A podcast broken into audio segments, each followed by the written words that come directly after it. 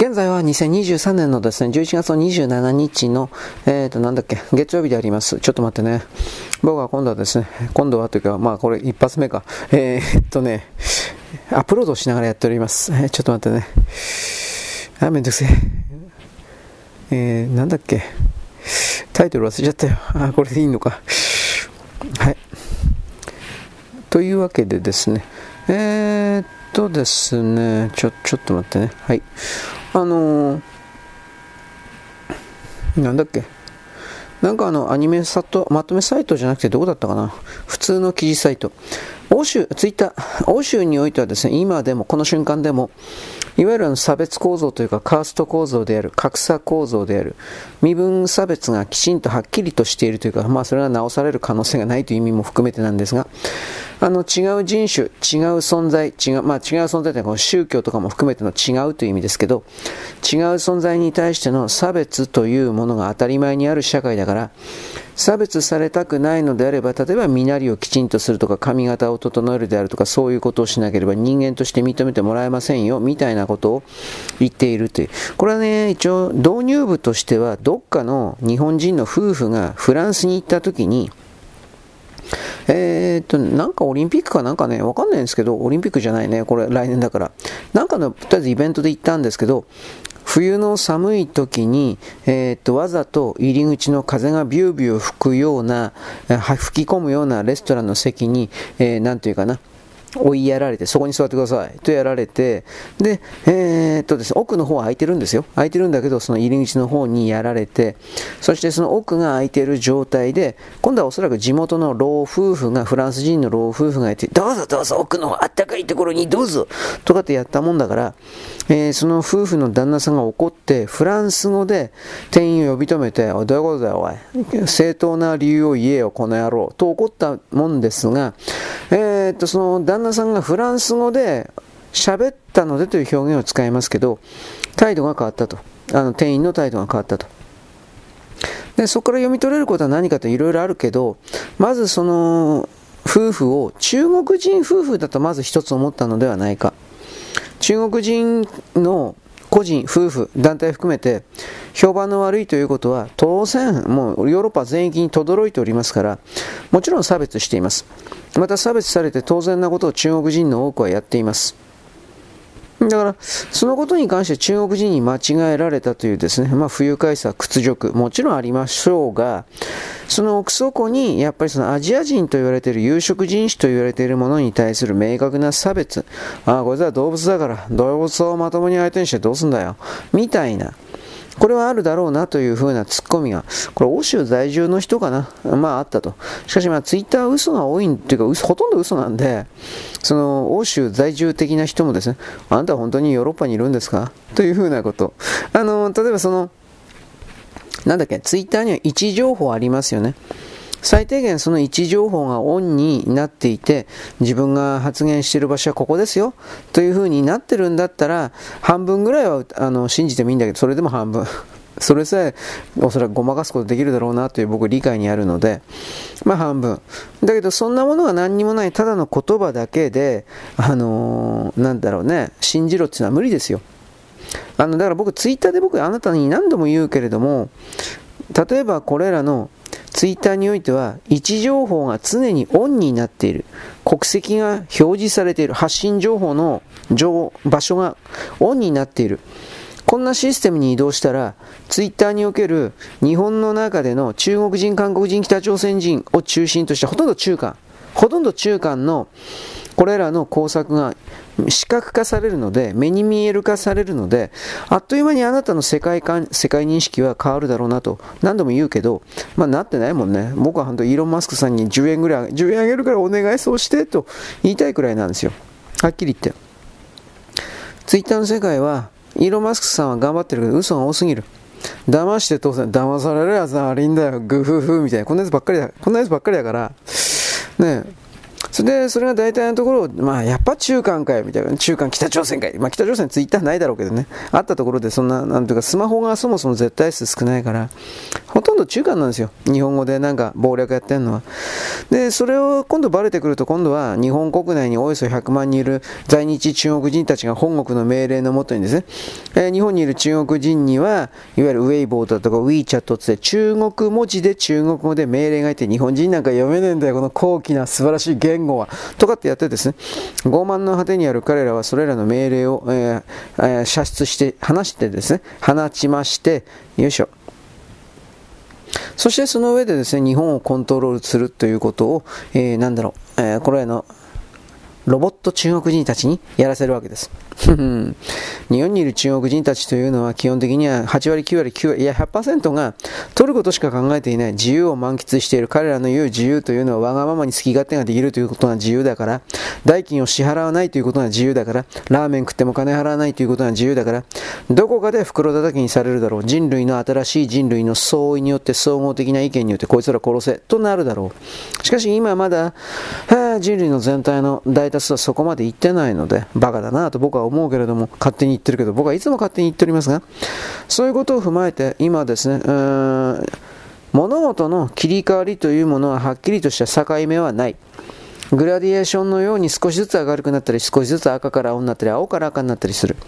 だから今ここにこの状態がそうだと決めつけるような何か、エポックメイキングな何かを私はあなたに提出することはできないが、明確に少なくとも10年前、20年前よりも人間の世界というものの認識は少なくとも新世代においては大きく変わっているという言い方をします。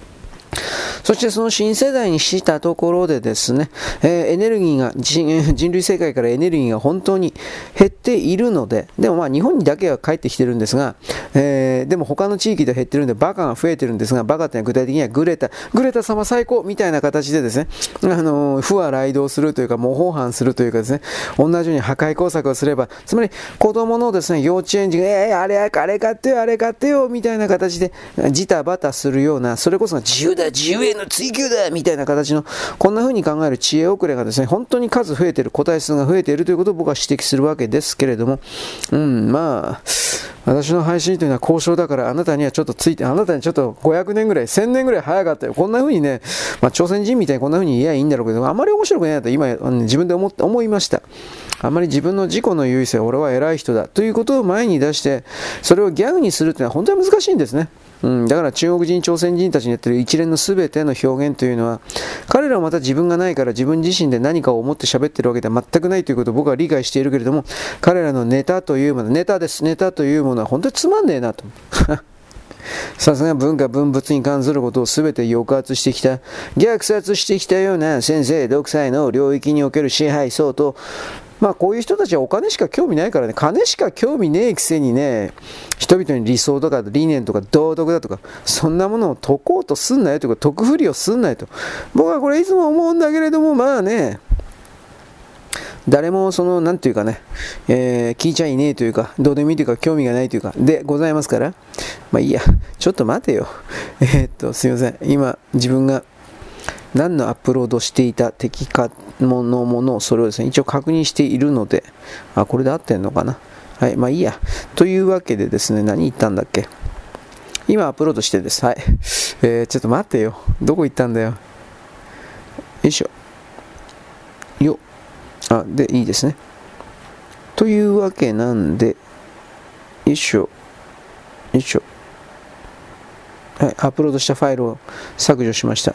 まあ、切りないんでね、こういうの、本当に、やったらすぐ消さないと。ところが、僕はあの時々間違えてですね、ギャーとか言って、うん、まあ、間違えて消しちゃうことあるんですよね。本当困ったな。はい。えーっとね、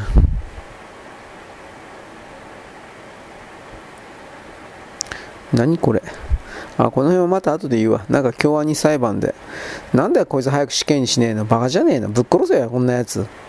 意味わかんねえよ。あ弁護側は冒頭陳述人を殺すことは悪いことになぜ死刑が正当化されているのかいや悪いことをした人は死刑にするのは正当化されてるんですよだからこうわけのわかんないこと言うなよ詭弁論ですか？創価大学の人ですか？創価大学の人になんかそういうのいっぱいいるからね、うん、ディベート論とか言ってですね、嘘とかですね、ごまかしをですね、相手に投げつけることによって、日本人の既存の常識というものを破壊することで、どうだ、俺たちはすごいだろうみたいなことをやってる人は本当にいるんでね、弱ったね。お前らの方がい,、ね、いらねえんじゃねえか。まあ、いろ、僕は、いろいろな人々の考え方があるのは分かりますが、そういう言葉の力だけでですね、多くの人々をコントロールしたりすんな。というのが僕のですね、まあ強い印象であります。まあいいや、というわけで、今ちょっと待って、時間見たら10分しか、10分にしかっていうこともないけど、喋ってないので、ちょっとお待ちください。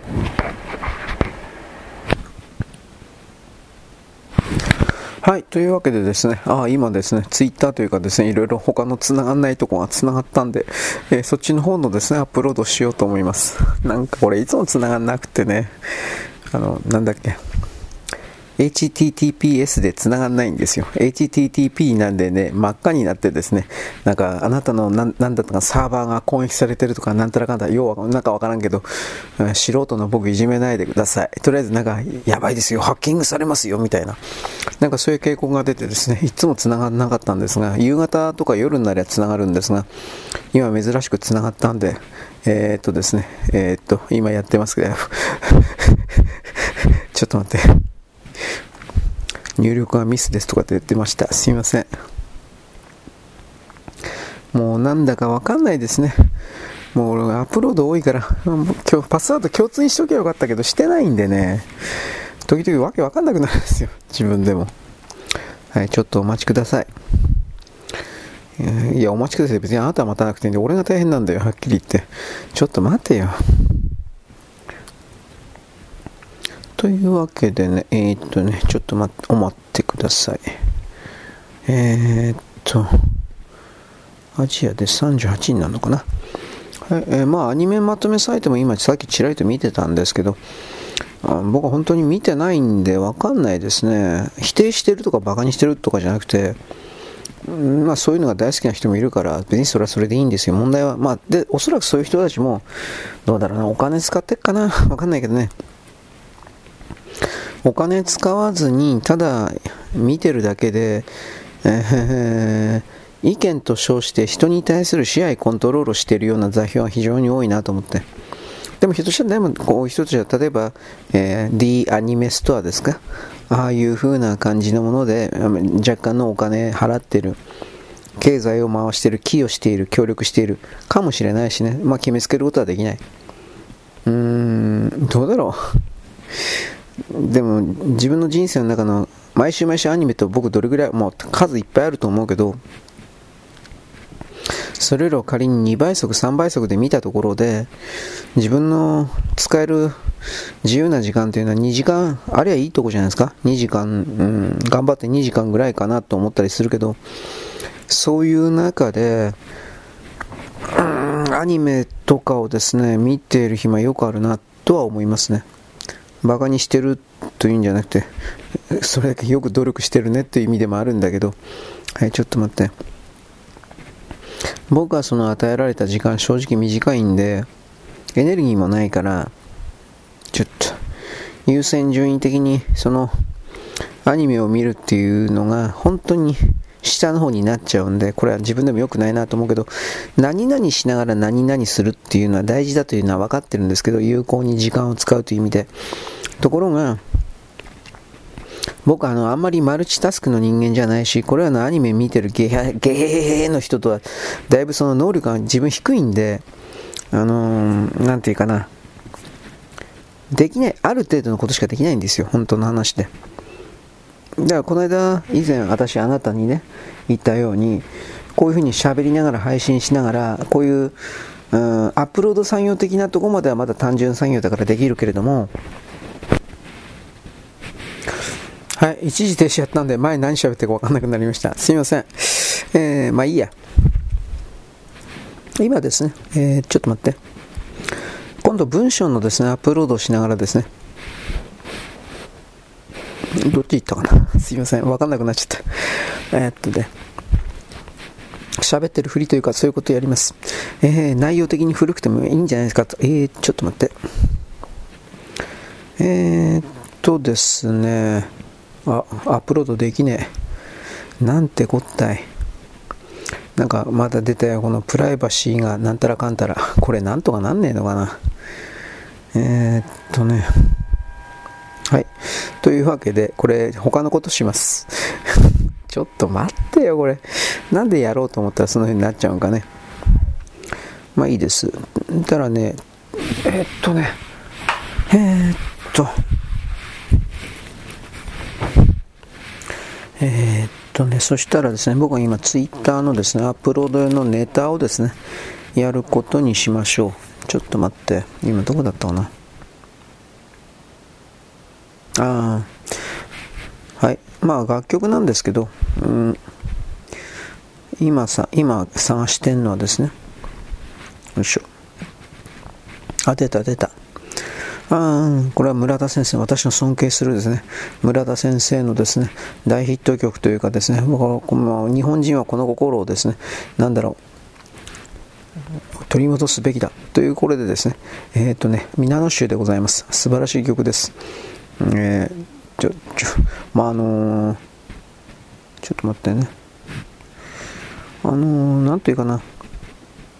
みんなということの概念はですね、うんと、日本の中でなんか変に歪められてるかなというふうなことも思ったりするんですが、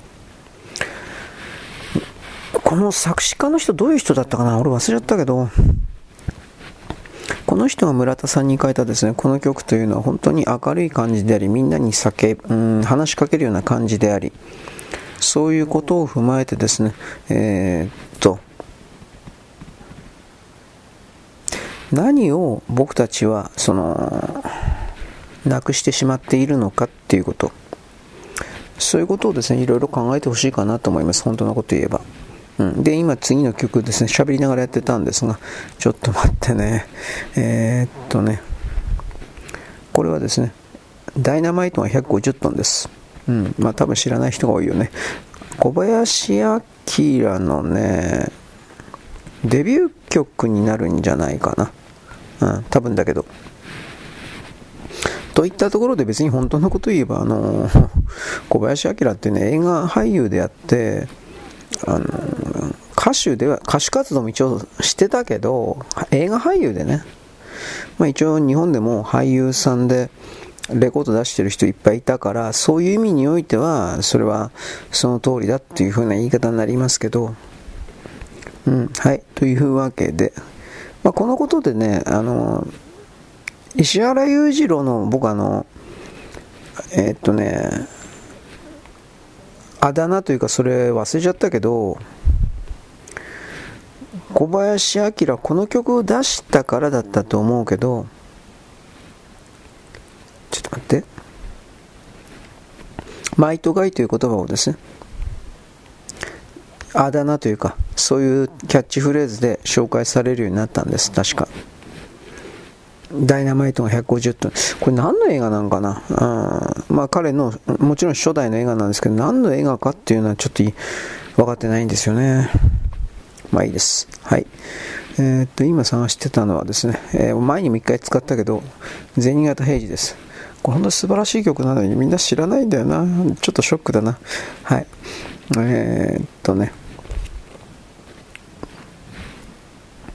あとはですね、これまた村田先生ですね。村田先生にしとこう。あのー、これはですね、さっきあの、皆野州で行ったんだけど、ちょっと待って。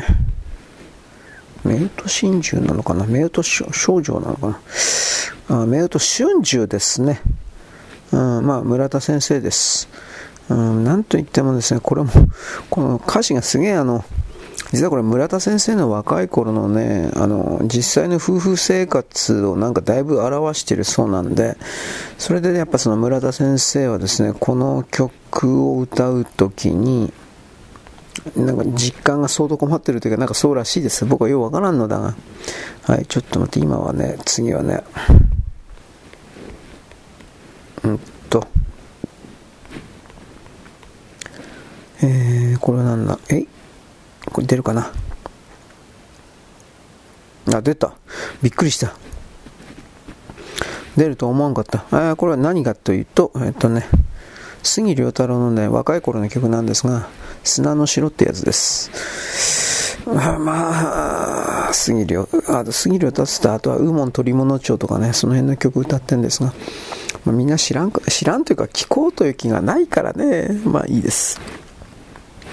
そして今、えー、っと、今僕は、ちょっと待って、えー、検索してんのは、サブちゃんのですね、これも前使ったと思うけど、いい曲なんで、同じ作曲家なんで、今これやりますけど、えー、あれあれ、歩くかな。うん。これはね、歌詞がすごい僕はいいんですけど、えー、知らないかな。負です。将棋の負。うん。負の心とかってやつですね。あ、これぐらい大丈夫だろう。えっと、あと、そしてですね。これは出るだろう。あれ？出なかった。なんでやねん。ちょっと待って。美空ひばり。あ、出た。出たかな？これ大丈夫かな？これは、あれですよ。何が出たかっつったら、やわらです。やわら出るだろう。普通。なんで出ないの？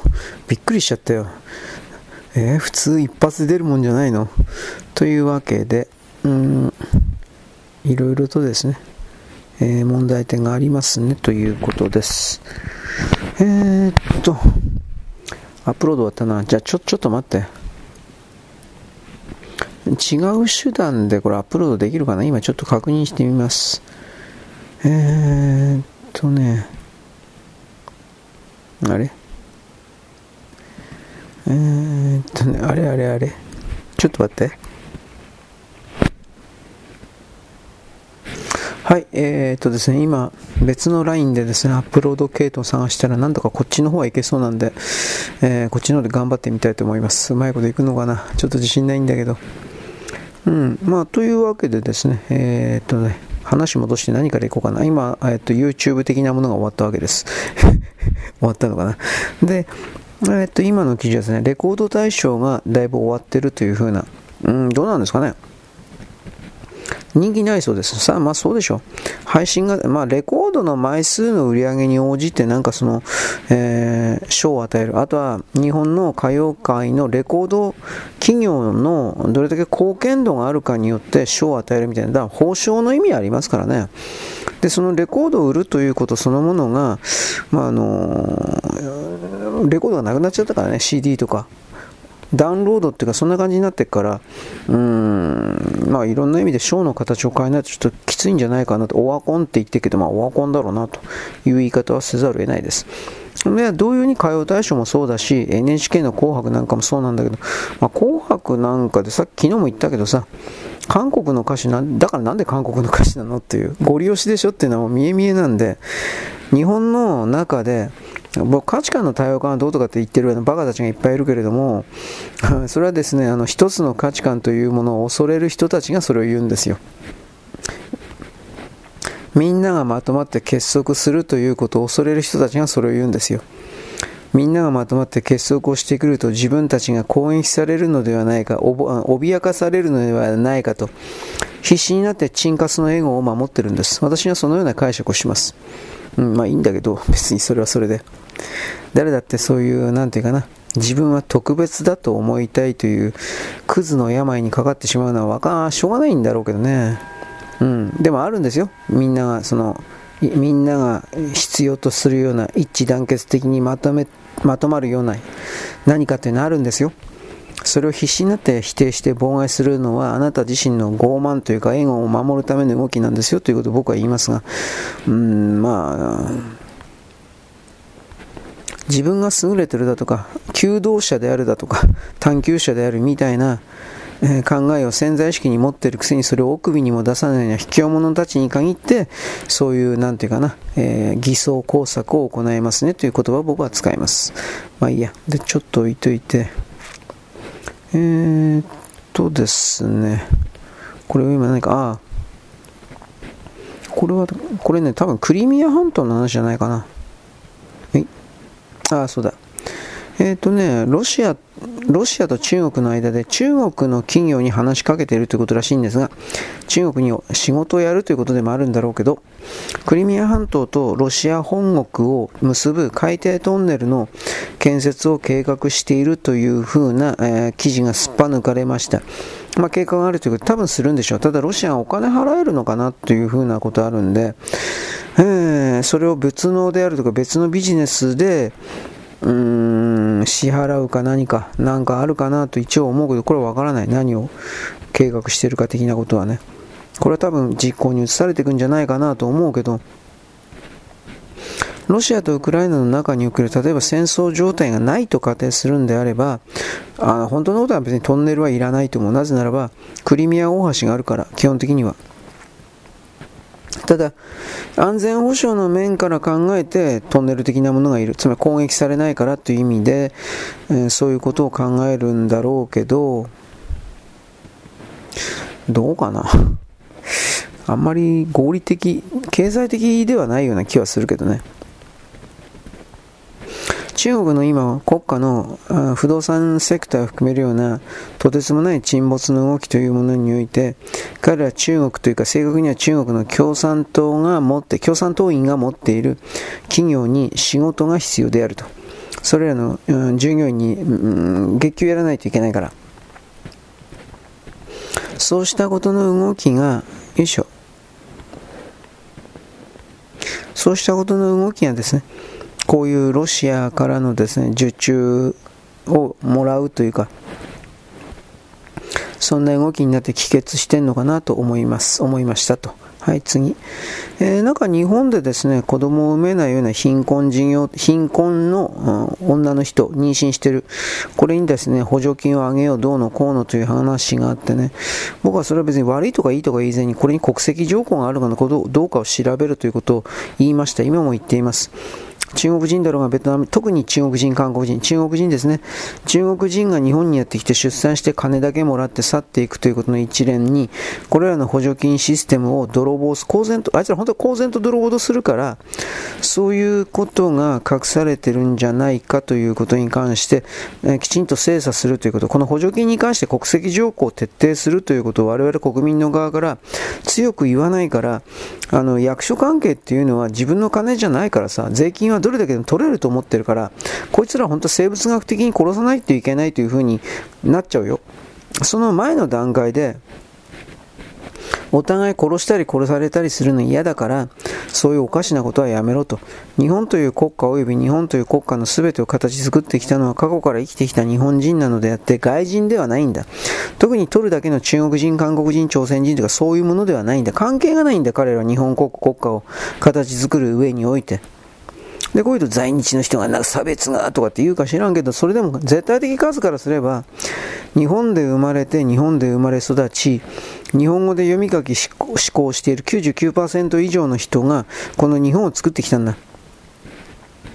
これら過去からにおける仕事業績を、えー、後から入った人々が日本に忠誠を誓わずその状態のままに我々にも権利があるというのは間違いなくおかしい違っている ふざけんな、おととい来やがれであるから、そうしたものに忖度する必要はない。そうしたものの眷属仲間に忖度してはならない。なぜならば、例えばこれが北朝鮮の関係者だったとしたら、北朝鮮というのは日本人を誘拐して当然という国家を挙げて誘拐計画を行ったくせに、そのことに対して未だに日本人を返さない。問題は解決済みとか言ってる。解決済みでも何でもない。返せ全部。だから、北朝鮮との間のね、中はですね、これらの誘拐した日本人を一切返さない段階においても、それはもう大丈夫ですよと言ってるようなクズがいるけれど、そんなことはない。返すもん返せ、謝るもの謝れ。それも何にもしないのに、えー、大丈夫ですよって何言ってんだお前。と僕はこういうふうなこといつも言ってんだけど、だから最近その左側含めて中韓北朝鮮含めて特に中国の金が工作費が、工作費用が減ったからというのもあるんだけど、彼らの言うところの言葉の、うん、後ろにあるようなネトウヨがとかレイシストがということはもうだんだんと紋切り型というか力なくなってるなということを感じます。そもそもあいつらは自分がないから自分で考えて考えに考えてそんなこと言ってるわけじゃないから言われていた命令をただそのまま言うだとか、焼けた火箸を近づけたら熱いとかって皮膚をですね、えー、なんていうか体をですね、遠ざけるのと同じように、脊髄反射的に何かの大きな意図の、それを再生するために、なんか喋ってるだけで生きてるだけの存在だから、何のために生きてんだろうね、それ本当に。人間とは思えないけど、そういう人たちだなので、それらをですね、あの、私たち日本人、自由を求めている日本人、自然と共生する日本人、これとですね、同じ存在だと見てはならない。で、この言い方がですね、なんか、なんか、えー、世界市民であるとかですね、なんか、差別がどうのこうのとかっていう人にはね、許せないような言動に聞こえるかもしれない。そんなことは知ったことじゃない。なだからなん、なんとも言うけど、一生会うことのない人々に対して忖度し続けるあなたというのは一体何のために生まれてきたの？一生会うことに、えー、すらない人々に対して要求、希望だけするあなたは何のために生まれてきたの？それは本当にあなたのやりたいこと、やりたかったこと。もちろん、ただで、無料で楽しい、楽しい娯楽を得続けたい、楽しい時間を過ごしたいというのはあなた自身のエゴを満足させるために、自分はここに生きているんだということの勘違いをしたいためには必要だということは私は理解するが、そうしたものを実現するためになぜあの数多くの人々が私を含める数多くの人々があの何というか犠牲にならなくてはいけないのですかということに対してのうーんうんなんてなんて言うんでしょうか。ちょっと待ってね。合理的な説明がない。だから要求だけすりゃいいってもんじゃないし、否定だけすりゃいいってもんじゃない。そして、まあ、さっき言ったように、忖度するうんぬんだとかね、謝るだとか、怒るだとか、まあ、何でもいいんだけど、一生合わないんですよ、基本的には。人間の世界における世界が変わったとかどうこうっていうのは、何かというと、僕はあなたに分かりやすく言ったが、大体は、税金の形で、それがですね、えー、命令の形で降りてくるか、あとは命を差し出せという意味でそれが降りてくるか。まあ、そんなもんなんですよ。命命を出せ、金を出せ。まあ、あとは労働力、つまりこの場合時間とエネルギーを出せ。まあ、そういうふうな要求項目が自分が逆らいようのない逆らえない大きな力の代表者、アイコン、アイコンとして存在している国家なるもの。そこから来た時だけに、あ世界はなんか知らんけど俺の俺の知らん間に変わったとかいうふうに思うんですよ。例えばそれは僕たちが電気代に再生エネルギーのお金ちょうだいとかって書いてあるでしょそれがあってそれを払わなければならないという流れの中で我々ですねこの再生エネルギーがどうとかうんぬんということにおける現実に世界が変えられたということを認識するんですよ。金を取られたから、金を取られるから。そういう物事の考え方ができていない。日本人の大部分に。それをやらなくてはいけない。結局どういうことかというと何度も繰り返すが、この世界というのは金と命の取り合いというか、まあ、それなんですよ。金取るか命取るか。うん。で、その流動性、まあ、動きがどうなってるのか、どうなのか、うんぬんかんぬん。で、このことに、えー、なんていうかな、立ち戻ると、あ結局命って、えー、なんだっけ？命ってあれだよね、えー、ちょっと待って。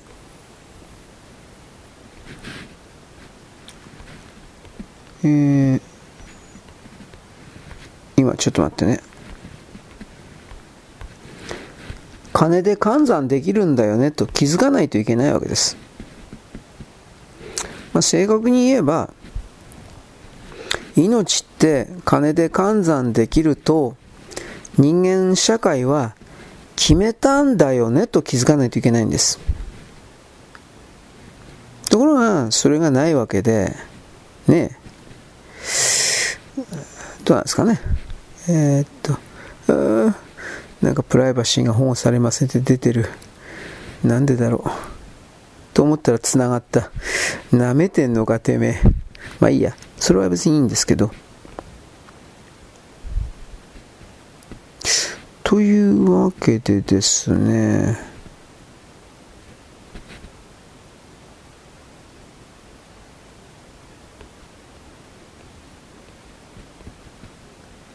これうまいこといくかな？ちょっと待って。よいしょ。多分うまいこといくと思うんだけど、これどうなんだ？大丈夫なんかな？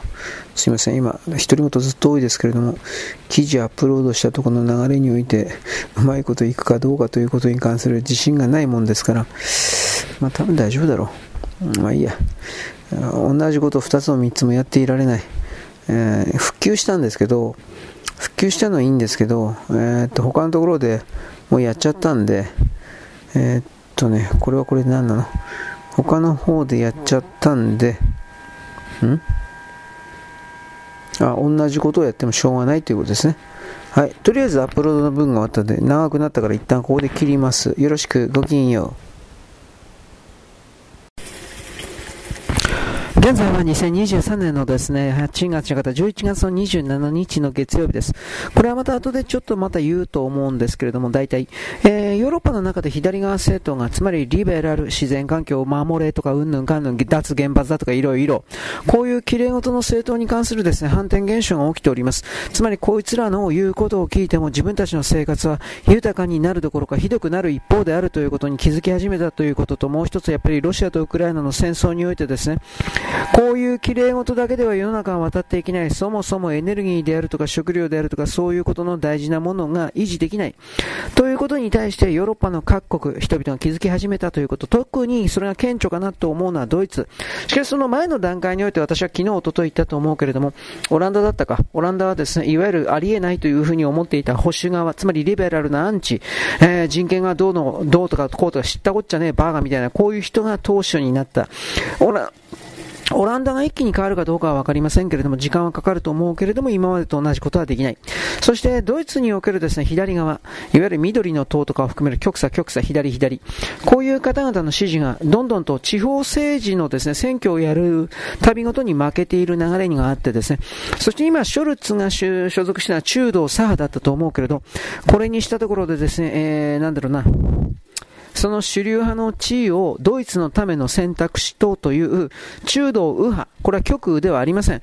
あの、いわゆる既存のメディアというのは、ね、ジョージ・ソロス的な CIA 的なそういう人たちからお金を受けている。何かあったら極左極左と言ってりゃいいだけの簡単なお仕事なので、物事の本質を伝えませんけれども、これらの左側の人たちがですね、言うほど右ではありません。右というのは徹底的に殺せ、殺せ、え外国人は殺せ、みたいな、尊王攘夷みたいな人たちです。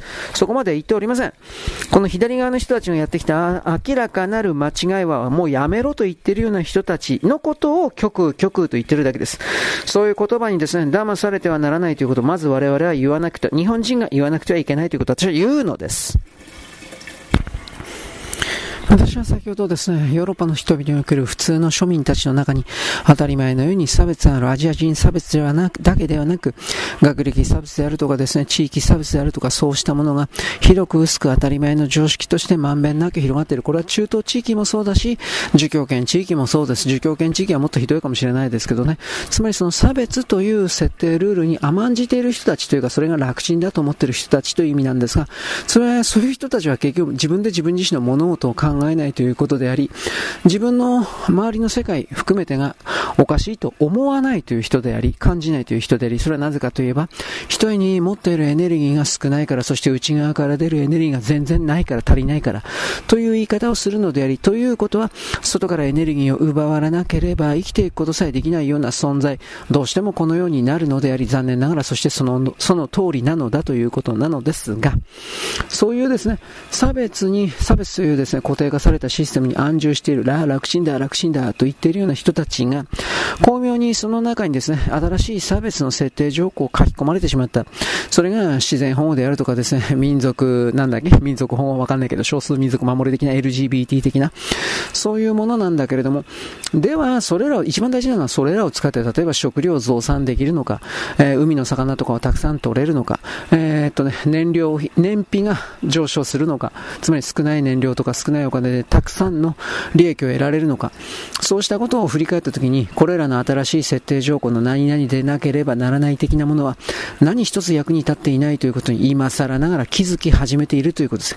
これ気づき始めているというのであってですね、全然気づいてないんですよ、本当のことを言えば。なぜならば、ヨーロッパは、米国のメディアによっては確かにユダヤ人なる者の勢力に徹底的に、えー、沈下すというか、金玉というか逃げられているというか、そういう状態でありますから、ユダヤは絶対的に100%正義であり、えー、ハマス、イスラエルはテロリストだから100%殺さなくてはいけない的な論調しかないんです。このしかないというところがあれですよね。本当ないんですよ。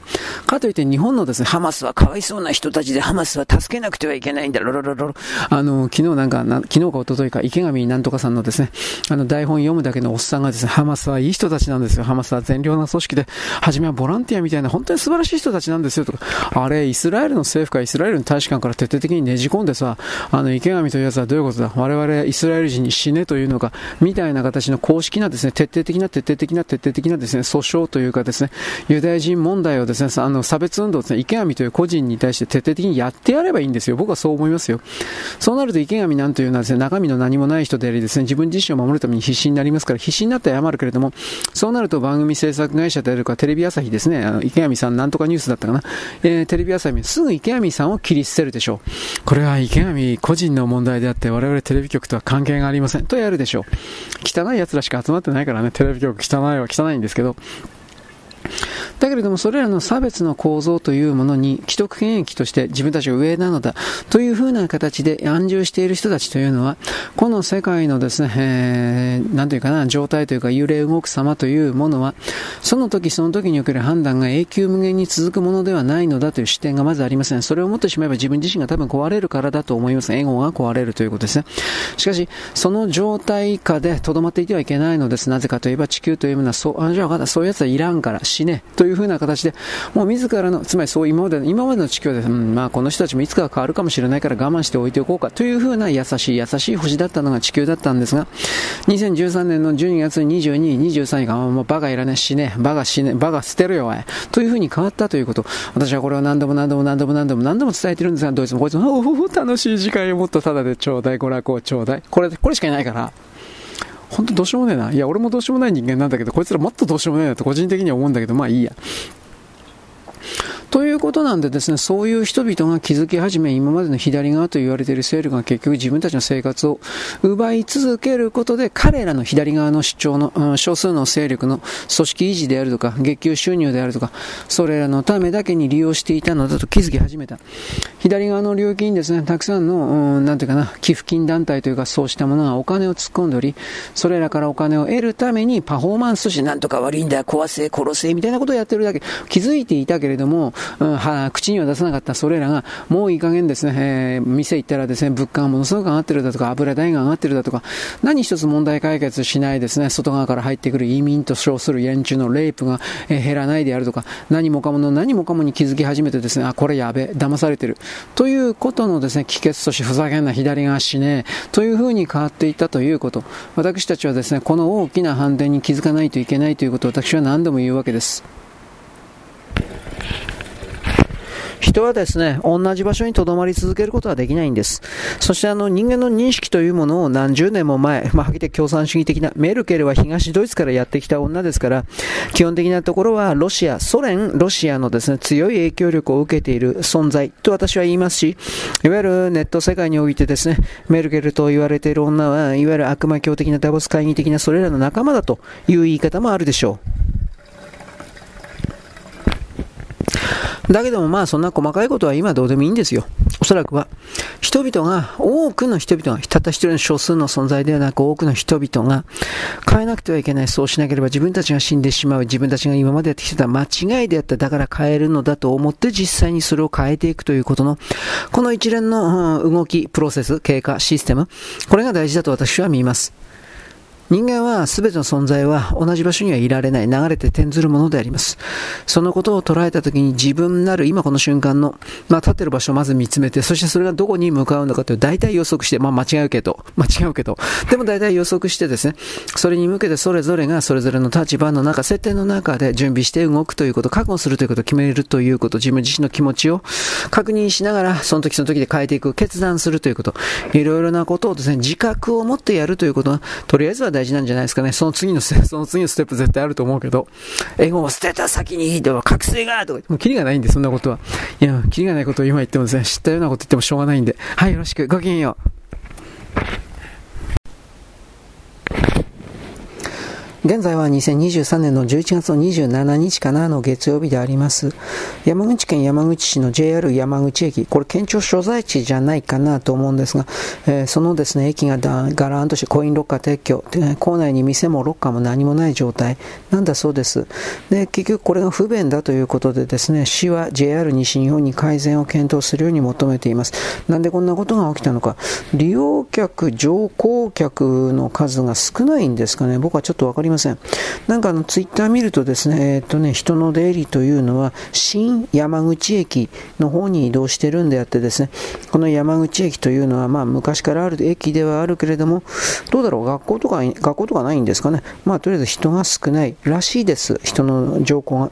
で、とりあえずあまりにもちょっとガランとして閑散としてからちょっとやめてくれよ、みたいな形で、えー、なんていうか市がですね、JR にもうちょっとなんか店とかキオスクとか作ってくれよ、みたいなこと言ってるそうです。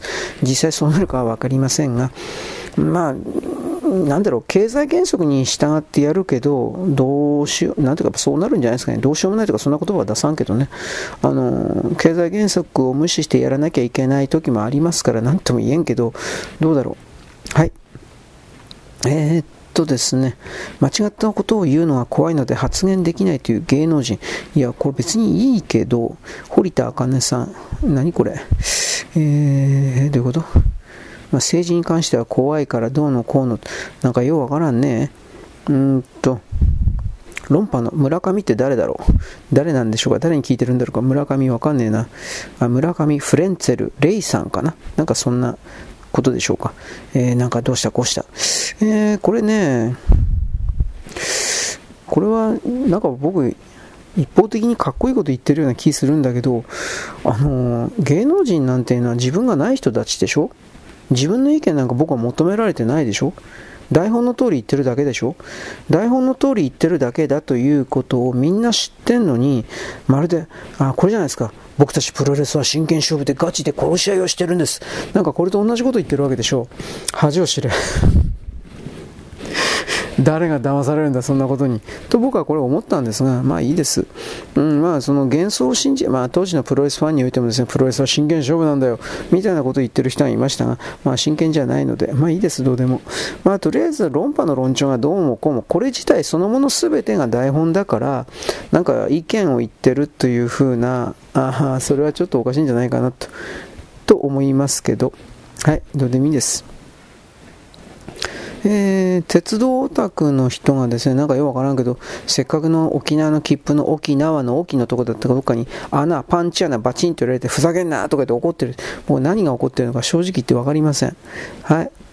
えー、これ飛ばす、えー、韓国系の銀行がですね、みずほ銀行と提携して、みずほ主幹事とするようなシンジケートローン、何これ、まあ、シンジケートローンがですね、なんかよくわからんけど、韓国金借りれてですね、助かったみずほ銀行を潰すべきですね、いらねえ。まあ、みずほ銀行っていうのはあの横文字、みずほ MIZHO ですか、みずほっていうあの横文字が横に倒したらそのままハングル文字、朝鮮語で我が同胞って書いてあるんですよ。これ有名な話ですね。あみずほ、ハンングルとかで検索してください。山ほど出ますよ、その辺は。はい、えー、っとね、だからまあ僕は潰れる、まあ、朝鮮とか中国に味方するやつはですね、カラン心を持ってるやつは絶滅させなくてはいけない。まあ一応言っておくけどね、できできもしないのに。えー、っとですね、何これ？えー、っと、6年間の学費一気に1200万円上げたというふうな、これね、東京医科大学、なんかようわからんけど、なんか長いな、記事がな、同大学にいた、これどこの大学だよ？えー、川崎大、川崎出ましたね。6年間の学費4736万。誰これこんな？東京女子医大4621万。何、何これ？金沢医大を大きく引き離している。どうのこうの。未だに創立者一族の試合が続いているどうのこうの。まあ、そういうとこ行かなきゃいいんじゃないかな。まあ、人気下がってんだって。よくわかんないけど。入試不正というわけじゃないけど。で、大学のブランド力が落ちたのは結構なんだが、自業自得だが、えー、っと、集金力が下がっちゃったんで、人が来なくなったんで、単価、一人当たりの単価を上げるという方向に全体を進めたそうです。でもそれやったら、ますます人が来なくなるだけなんじゃないかなと思うけど、で、そういう大学は次に何するかというと、中国人、韓国人入れるんですよ。うん。まあ、どうなるんだろうね。まあ、持たないような気しますけどね。はい。えー、っとね、ルノーが勝手に入ってきた三菱と日産、これに、えー、内燃機関のエンジンをですね、えー、実質的に、新規開発を実質的にやめる。ああ、バカなことやってんなと思う。ハイブリッドぐらいやればいいのになと思うんだけど、それをさせないということなんでしょうかね。ただ確かに、ルノーに関しては、うーん、なんだっけ、えー、っと、e パワーになるのかな。まあでも、6割、減らして内燃機関6割占めてて6割して軽自動車とか採算は取れるわけないんだけどなこれ。いやまあ三菱とですね日産がこういう形でヨーロッパに右習いで EV 電気に前習いするのは結構ですけどこれ潰れるんじゃねえかな。電気自動車に未来なんかないもんだって、まあ、全固体電池になってからそれでも未来がないと僕見てるけどいやだから車単体で、全固体電池の車単体で仮に未来があったとしても、それに電気を、電池を供給する、あの、公共インフラがないんですよ。どうすんの？だから山道の人とか田舎の人は電気自動車乗れないよ。自宅からどっか行って戻ってきて自宅でしか自宅でもできないのかな？わかんないけど。どうやって電気自動車を、えー、充電すんのって話ですよ。はい、えー、何このセカンドパートナーどうのこうの。ようわからんな。まあどうでもいいやこれ世の中の女どもはですね、要は自分の旦那以外にですね、えー、性行為を含める、性行為、いやらしいことなんかしないのよ、みたいな、セカンドパウンドとあってそうなんだって、そんなわけあるから、お前やりまくってに決まってんだろ、お前。舐めてんのが男よ。僕なんか、僕はチンコ立って、チンコ立って弱ってるのに、もう悩みの種なのに、ね、何がセカンドパートナー舐めやがって、と僕は本当に怒りますよ。怒りますよ。あ私はできるだけ自分の感情をコントロールしてるが、こんな舐められたこと言ったら、この私でさえあなたを殴るかもしれない、みたいな、こういうふうにね、なんか、えー、っとね、えー、っとね、誰だ、役所工事違うな、阿部寛的に言ってみました。よくわからんけど。どうでもいいや。くだらねえ。男の女なんかやっちゃってなんぼですよ。何かっこいいこと言ってんのかなと思います。年寄りの女だろうが何だろうがやっちゃってなんぼですよ。何かっこいいこと言ってんのかなと。どうです ?2 回言ってみました。どうですか？いやらしいですか？まあ、どうでもいいよ、本当に。くだらねえ。えー、っとね。2億年後にですね、再登場する。なんだっけ？これ何これ？えー、パン、パンゲアウルティマ。ようわからんけど、えー、まあ、こういう、あんま意味ない。2億年後のことを意味言ったってしょうがねえだろ、わかんねえんだから。バカじゃねえの。はい、次。あまあで、でかい巨大大陸になってですね、その環境はですね、人間の住めるようなとこじゃないよ。2億年後のことを今言うな。わかるわけねえのに。と思いました。んで、なんだっけ。ああ、ソロキャン。えっ、ー、とね、いわゆるキャンプ流行ってなくなっちゃったんだって。あまあ、アニメの影響強いですね。自分がないからね。で、このアウトドアメーカーのスノーピーク、どうのこうの。うん。まあ、とりあえずキャンプに帰ってもご飯以外何もすることはないような人も少なくない。太って帰るだけみたいな、そうだろうね。あんなとこで何すんの？で、えー、まあ、外行ってですね、じゃあ、あの、なんか、スイッチ。ゲゲーム、ゲームウォッチ？ゲームスイッチ？やるだとか、ね、外に行くなよ、意味ねえじゃん、と思うけどね、そういう人もいるのかもしれない。なんともわかんないですね。僕は寒いので、そんなとこ行くやつはただのバカだとしか思ってないけれども、基本的にはですね、えー、これからのその環境がですね、激変するような流れの中で、えー、なんというか、なんでしょう。なんていうかですね、まあ、そういうサバイバル生活的な形をですね、いろいろと知っておいた方がいいかもしれないな、なんていうことを僕は思います。はい。えー、何これ？経営理念どうのこうの？これよくわかんねえな。トゥギャッタ。えー、スミツイン直令。ビあ、ビッグモーターか。ビッグモーターのことはね、合法性がないみたいな。えー、あ、水密に直列だって、これは別に本当水密にじゃねえな。びっくりしちゃった。まあ、とりあえず、あの、ビッグモーター、7年間、取締役会が開催された事実は確認できない。各種決議も、この見てもしょうがないな。まあ、ビッグモーターなくなるでしょう、基本的には。まあ、オーナーたちが死ぬというわけではないだろうけど。はい、えー、っとですね、国連の方から来た日本に現存しない制度を、なんたらかんたら。何これえー、っとね。秋です。家父長制を解体しよう。今日は女性に対する暴力撤廃の、えー、人権、いや、日本家父長制なんかないんですけど、意味わかんねえな。公式でこんな頭の悪いこと言うの？いやまあ、いや、こ取り上げる必要なし、時間の無駄だ。はい。えー、っとね、松本城の城の水を全部抜けと主張した人、えー、何言ってんのかよくわかんない。な、なんかあったんですかね。えー、っと、芸能人だからね、田村淳、ああ、田村って、ロンドン、ロンドンブーツでしたっけ？の淳さん。ちょっと待って、あ、いてててて、同じ姿勢とってから痛かったです。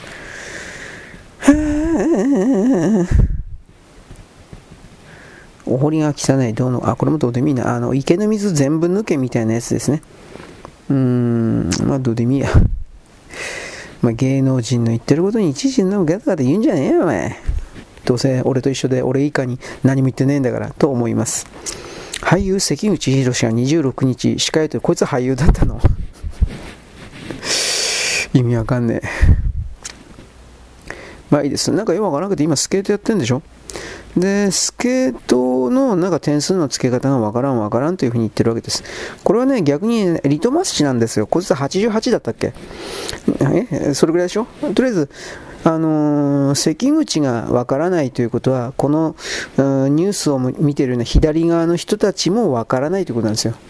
リトマス紙なんですよ。つまり関口に分かるルールのものは、えー、年寄りたちも分かるというふうな。まあだから分かったからどうだっつんだよ。知るかよ。てめえ中に合わせてられっけよ、お前。と思いました。はい。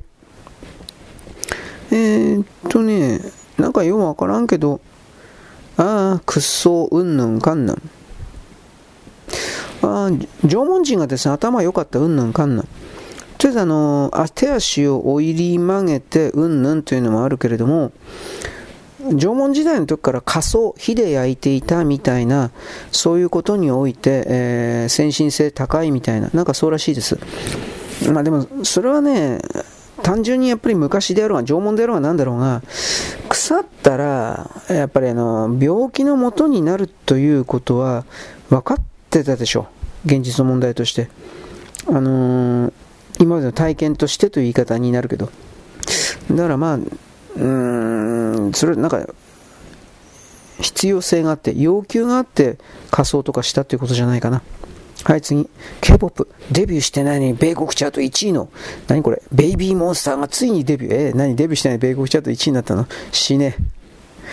で、これ今僕なんかそのベイビーモンスターっていう1、2、3、4、5、6、7人の女どもがですね、映ってるですね、画像を見てんだけど、えー、っと、何これ、えー、っとね、どうやるのかな？白、全部白色の衣装で、ショートパンツ、ホットパンツで、へそ出しで、えー、っと、これブラジャーつけてない的なイメージの、えー、へそ出しの短い T シャツというか、で、えー、っと、まあ、全部ブス。すいません。俺好みじゃないです。どうでもいいよ、こんな奴ら。うん。まあ、ようわからんけど、なんか1位取ったんだって。どうせインチキだろ。どうでもいい。聞く価値ないから、正直言って。えー、LINE やフ個人情報40万件流出か、不正アクセス被害。えー、まあね、よくわかんねえな。ユーザー情報、取引情報、うんかの。これ、こんなのあるからね、早速ですね。まあ、朝鮮 LINE ですからね、朝鮮とか韓国、ヤフーと強制連携させといて、これだからね。うーん。でもなんか LINE 使わんともう仕事にならんって言ってる人いるもんね。この辺り本当困るよね。そういうのやめてくんないかって話ですよ。はい。えー、YouTuber 料理研究家リュウジ、韓国のおにぎり紹介動画で一部反応に、韓国はやめてくれよという反応に悲しい韓国料理って荒れるそうです。悲しいです。これ全然悲しくないけどね、人間が、ね、自由に意思を表明するということに対してそれを押しとどめるような支配とコントロールのシステムやるあなたの方が敵だ。人間の、人類の。ということを僕は思うんだけど、怖いから言いません。リュウジってそもそも誰なんだろう知らないんですよ。これ誰だろう本気でわからん。えー、っとね、東急グループがえ記者会見してですね、東急バス、外国人ドライバーを増やすみたいな採用について先陣切りたい。つまり逆の意味でね、どうかな、逆の意味で言ったら本当にね、人が、バスの運転手がいないということです。うんで、大型二種免許は外国人に解放されていない、どうのこうの。日本人の数がいて在留資格どうのこうの。タクシーも同じです。うん、金払えばちゃんと募集するんじゃないですかね。あのー、賃金が安くて責任が重すぎるから人来ないんですよ、これはっきり言うけど。うん、だから、どうだろうね。バスってさ、事故あったら運転手、それで人生終わるじゃん。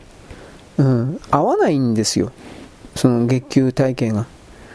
で、まあ、もう一つ言えば二種免許って難しいんですよ。はっきり言うけど。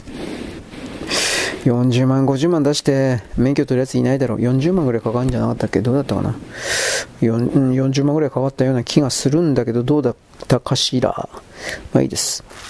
まあ、外人頼みとしたって外人にしたってその日本のクオリティ品質を実現できるようなほとんどどうせ中国人になるだろうけど、えー、なんだろうねいないと思いますよあいつらどうせインチキだもんあいつらの免許ってあいつらのだからどうなクランクであるとか S 字であるとかそういうことにおけるですね。技能なんでこんな下手なやついるの？みたいな。はいいいです。よくわかんないな。なんか要は、これは意味ないな。辻元はね、憲法を増税するのか、意味わかんない。憲法憲法改正と増税をするのかって聞いたっていうことなのかな。意味わかんないや。辻元は本当にもう過去の人だから、これから、もうこいつと蓮舫がですね、どっちにしろ前に出てくるということは間違いですってからね。まあいいです。うん。えー、なんだ、何これ。えー、借金5000万でから助けてくださいと。なんか新大久保で行ったんだって。なんか要は誰こいつ新大久保借金5000円まで助けて叫んでみんな無視したと。誰が困っても助けない自己中心ばっかり。これが今の日本バカじゃねえの。などどばばえ？意味わかんねえ。まあ結局さ、そんなもん500円でも嫌だわ。何こいつ。まあまあ、そうね、キリがないから。えー、ブチギレするんだって。ブチギレすりゃいいんじゃない？うん。俺が借金返さなくてもいいよ。だってお前の人生じゃん。何の関係あんの？何の関係あんの？こいつ頭おかしいんじゃねえの？うん。まあ借金返さなくてもそうですから。あなたがそもそもどういう理由で借金作ったんですか？なんですよ。かっこいいことばっか言ってるけど。だからね、あのー、博打だとか、そういうことでやったんじゃないんですか？みたいな。それを言うんです。えー、これは何？あ、これさっきちらりと言ったかな。えっ、ー、と、共和人のですね、殺人事件がどうのこう弁護側、冒頭陳述。人を殺すことは悪いことなのに、えっ、とね、え、どうのこうの、なんで死刑が許されてるんですか。あの、人を殺した人はあの人じゃないんですよ。基本的にはテロリスト扱いになるんですよ。テロリストというものは人間じゃないんですよ。人間ではないから殺したっていいんですよ。いや、これは別に僕が言ってんじゃなくて、少なくとも欧米世界の理屈においてはそうなんですよ。えー、率先して暴力で何か現状変更する自分の要求を、えー、他人の力で実現しようとするこれテロリストなんですがテロリストは人権が与えられないんですつまり問答無用で後ろからあのー、相手の釈明も何にも聞かずに、後ろから後頭部をバーンと撃ち殺しても罪にならないんです。少なくとも戦争中においては。テロリストは。敵のスパイは。そういうことのですね、冷酷な、日本以外の常識と言えるものを日本人が何一つ知ろうとしないから、これがいわゆる日本人以外の99%の人々が日本を1%だとするのは99%の世界においてそれが当たり前であって、あのー、それをね、甘く見たらいけないんですよ。うん、捉え方わざとずらしてますね。人を殺したら、その時点でその人は人間ではないんですよ。間違えて殺したという分においては、情状酌量の部分はあると思いますよ。事故だから。だけれども、自分の個人の意思を持って、何の罪もない人を、正当防衛でも何でもなく、相手が武器を持って自分を殺しにかかってるとかそんなんじゃなく、何の罪もない人を、ただ、どうであれ殺すということをやった人というのは人間ではないんですよ。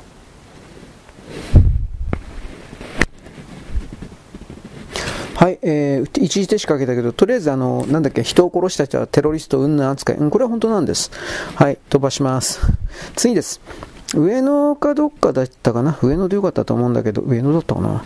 あの、宝石店強盗、これ昨日出たかな？あなたもご存知だと思いますけれども、3人組のですね、えー、原チャリかなんかに乗った奴らが入ってきて、そして窓ガラスバリーンとかって割って、そしてその上で盗もうとしたら、えー、内部にいた店員兼用ジボンみたいなですね、体体重が100、150キロぐらい近いような巨漢な人がですね、さすまた、えー、先っちょがなんかあの、二股に分かれていて、人間を押さえつけるみたいなな。そのさすまたを持ってですね、まず原チャリのバイクを壊しながら犯人たちに近寄っていたという。さすまたに関しては、あの相手を踏んじばるとかそういうのもわからんではないんですが、殴った方が早いそうです。これさすまたを作っていたメーカーが、さすまたを作っていたメーカーが言うことですから、多分これは間違いないと思うんですけれども、まあ相手をな、なんていうかな、相手を殴りつけて弱らせたところで、えー、その先っちょ丸くなってるというふうな、それをですね、相手でこうぐーっと押し付けて動かんようにして、で、その状態で維持し、その状態保持した状態で他の人が、えー、っと、ぐるぐる縛りするとかね、紐縛りするとか、そういう形の犯人捕獲のための道具という言い方をします。うん。まあ、どっちにしたってろくなもんじゃないかなというふうな、これはありますね。その犯人たちがですよ。はい。え、小池さん、悪質ホストクラブに対策チーム発足、一刻も早く手を打つ。こんなこと別に東京都がやらなくちゃいけないことなのかな。俺わかんないけど。そんな悪質なのばっか、今更っていうのもあるんだけどね。やらんよりマシなのかな？どうなんだろうな？うん。まあ、とりあえず、うん、やらんよりマシなのかなという言い方をするけど、でも立ちんぼとかあっちの方やっつける方が先のような気もしますけどね。僕のあの見見え方からしますと。はい、次。えっ、ー、と、これ今、ツイッター検索してます。えー、ちょっと待って。なんだかよくわかんねえな、これ。はい、ね内閣支持率が下がってるどうなんかね。はい。これもうさんくさいんで、26.1%がどうのこうのと言ってるけどどうかな。えー、トランス男がハーフマラソン女子部門で圧勝。調子が悪かった。ふざけんなって感じですね。肉体が男のやつ出すなよ、こんな女の大会に。卑怯すぎる。アイスランド突然死の急これおはがきもいただいたんですが、突然死の急増でワクチン接種禁止、超過死亡、脳卒中、血栓、突然死停止の異論、どうのこうの。はい、イーロン・マスク、ジョージ・ソロスに宣戦布告、ソロス支援のメディア監視団体を訴える、これ昨日か一昨日でしたね。うーん。万博中止を否定、絶対にやめない、馬場維新代表。まあ、これ維新がどうのこうのということですね。へへというよりも、国が約束しちゃったことだからね。うん、なんとも言えないです。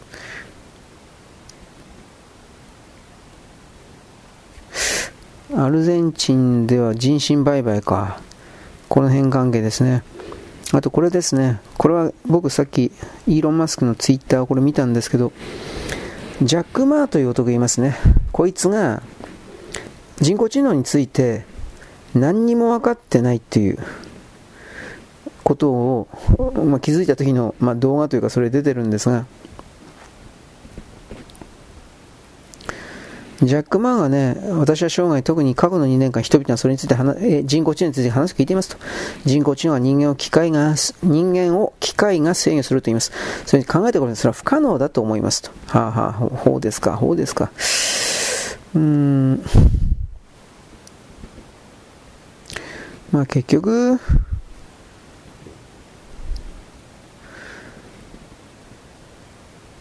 ジャック・マーが、まあ、中国人がなのかもしれないけど、中国の軍人界隈は別だろうけど、一般の中国人と言われている人及び普通の知識人階層が人工知能の可能性及び危険性について本当の意味で本気で何も分かってないんだなっていうことが明らかになったっていう言い方になるんでしょうね、これは。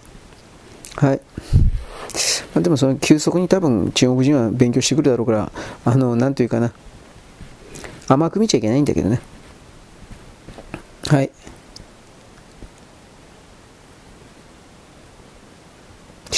うーん。なんかワクチン打った人でですね、なんかもう体が動かなくなったうんぬんかんぬん。うん。これ薬害なんだけど、これ多分無視されるんだろうな、こういうのってね。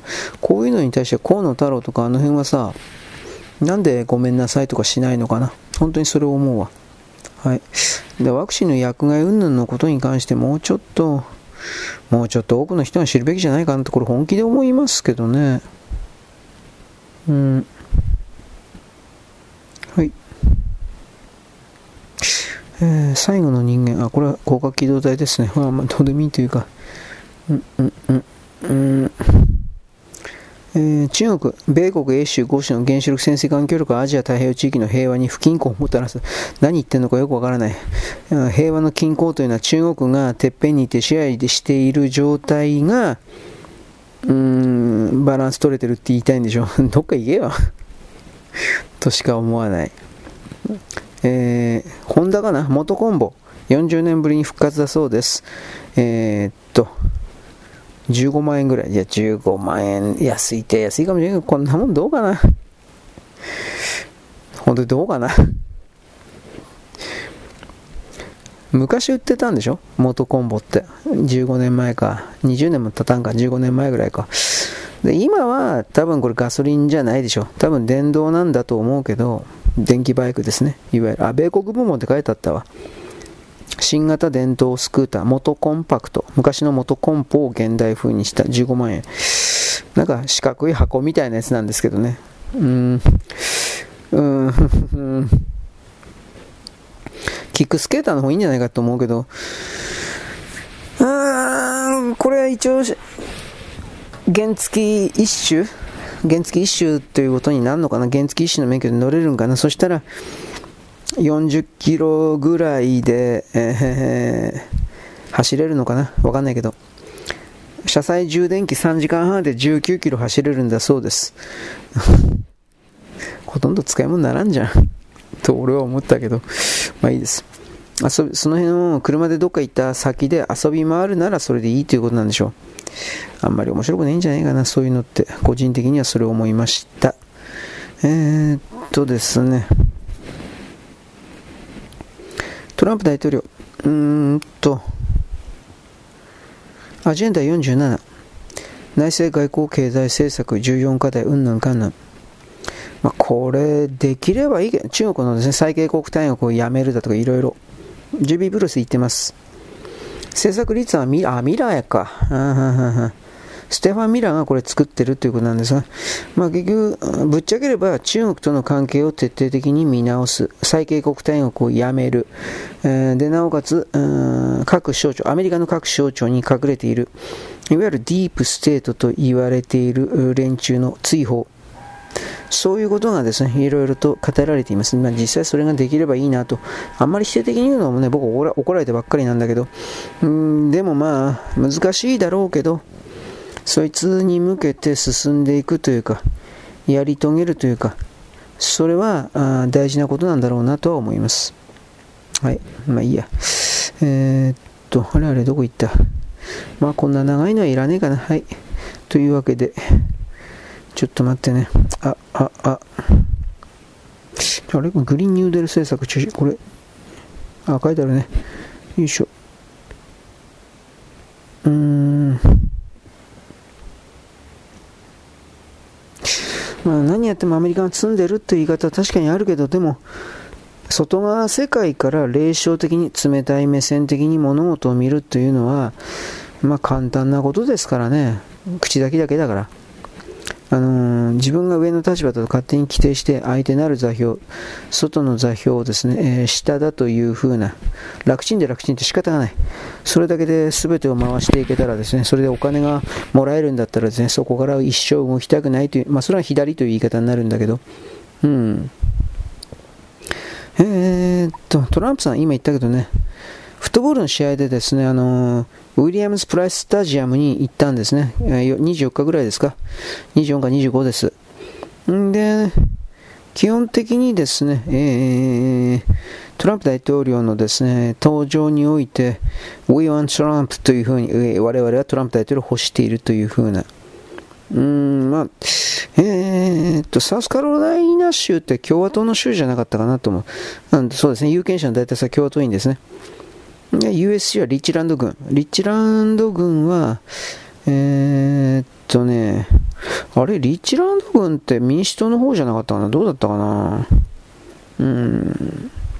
まあでもとりあえずですね、そういう、ちょっと細かいこと俺まだ調べてないから分からんけど、そういうことを抜きにしてもですね、うん、めっちゃあ人々はわーっと言ってるっていうか、そういう感じであります。これちょっと今俺ツイッターで見てんだけど、外人のツイッターなんですけど、えー、っとね、あこれぐらいはまあいいだろう。なんかギャーギャー言ってるでしょ。これはあの、えー、っとね、トランプ大統領が観客席に、というか、貴賓席に現れてるかな。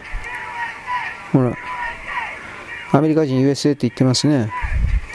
こいつらでもこれこれしかないのかな。もっとかっこいいこと何かないの？なんてことも思ったんだけど、他にもあるね。これは何だろうな。あトランプ大統領の背中の側からの映像ですね。今少なくともとんでもなく人々はあ支持しておりますね。どうなんだろう。うーん。これが結局のところ、バイデンだったらどうなるかっていうことですね。あま、トランプ大統領が観客席に、あ、違った。フィールドですね。フィールドに歩いて出てきたっていう感じですね。観客の全てが総立ちになってますね。今のこの感じだったら、俺何実況してんのかなみんななんかスマホ持って一生懸命捉えてますね。そのフットボールの試合でトランプ大統領が来るということは多分知らされてなかった。いや、そんなことないか知らされてたのかなうーん、どうだろう。なんとも言えないですけどね。まあいいです。もうキリがない。ちょっと待って。まあこれは、あれですよ。ジャスラック的に多分大丈夫だと思って俺やってるけど引っかかるかもしれないし、まあ、この辺にしとく。まあわーわーと言ってるだけだから多分それは大丈夫だと思うんですけど、うん、ちょっと待って。まあでも僕はですね、それでも本当に勝てるかどうかわからないということを常に言うんですよ。選挙に関しては。私はさっきですね、あのー YouTube で、えー、美空ひばりさんの「やわら」という曲をですね取り上げました勝つ必ず勝つというふうに思ったら勝手に思ったらそれはですね負けるんですよ傲慢はで今はあ対戦やってる最中という言い方ですね。まあいいや。アメリカ人フットボール好きだな。アメリカンフットボールね。ラグビーとどう違うんだと思うんだけど。そんなこと言ったら怒られるんですよね。これきっとね。はい。というわけなんで、いろいろとあると思いますが、ちょっと待ってね、今ちょっと他のことを検索します。はい、あとはですね、台湾の総統選挙、うんぬんかんぬん。えー、っとね、ちらりと後で分かってきたことなんですが、野党勢力、国民党と民衆党が統一候補を決めるとかどうのこうのと言っていた流れの時に最初から総統は国民党に決めるといった密約があったということがバレちゃって、即座にバレちゃって、そしてそこからですね、うんあの民衆党を支持していたような人たちが徹底的に怒り出して結局お前は中国の犬だったんだなっていう風になっちゃってじゃあ民衆党にはもう入れない民衆党に入れるくらいなら民進党に入れるという風になっちゃってで慌てたですね民衆党が何ていうかな国民党と一緒にやらないと言い出したというかなんかどうやらそうらしいですね。だから結局のところ親中派と言われている人たちが割れちゃったというかそういう言い方になります。だからこれ中国共産党としてはだいぶですねあの当てが外れたというかどうもそうらしいんですね。うんどうなんですかねでも。えー、っとねああ本杯。各対名テリー・ゴーか、まあ、各対名が撤退を決めたというふうな。うーん。まあでもこれ撤退決めてもいいけど、今更じゃないかな、基本的には。あのー、何か大きく変わるということはないような気するな、各対名が。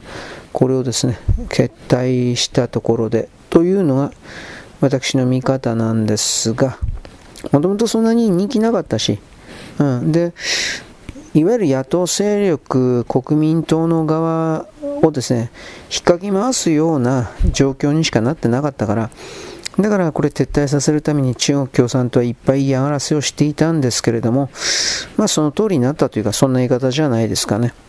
はい。はい、あとはですね、私、あの、中国がどうのこうのとか、その辺のことをですね、インフルエンザうんぬんかんぬん調べてたんですが、彼らはやっぱり、その、なんというか、インフルエンザ、新しいインフルエンザだみたいなことを言って、えー、なんていうか、ごまかそうとしています。うーん、まあ、いろんな意味でインフルエンザじゃないんでしょうね。それしか言えないです。はい、あとはですね、何だったかな。広角機動隊の新しい映画ですか？広角機動隊最後の人類とかって僕知らないんですけど、なんかテレビシリーズか何か、ネットフリックスが何かでやってたやつの総集編みたいなやつかな。なんかそれがですね、えー、っと、劇場公開されてるの、俺知らないけど。うん、で、その冒頭の12分が紹介されているんですが、全部 CG だったんで、俺ちょっと見る気にならんかった。まあ、ダメだ、こういう CG 映画ダメだと言わんけど、なんかルパン三世だったかドラえもんだったかドラえもんか。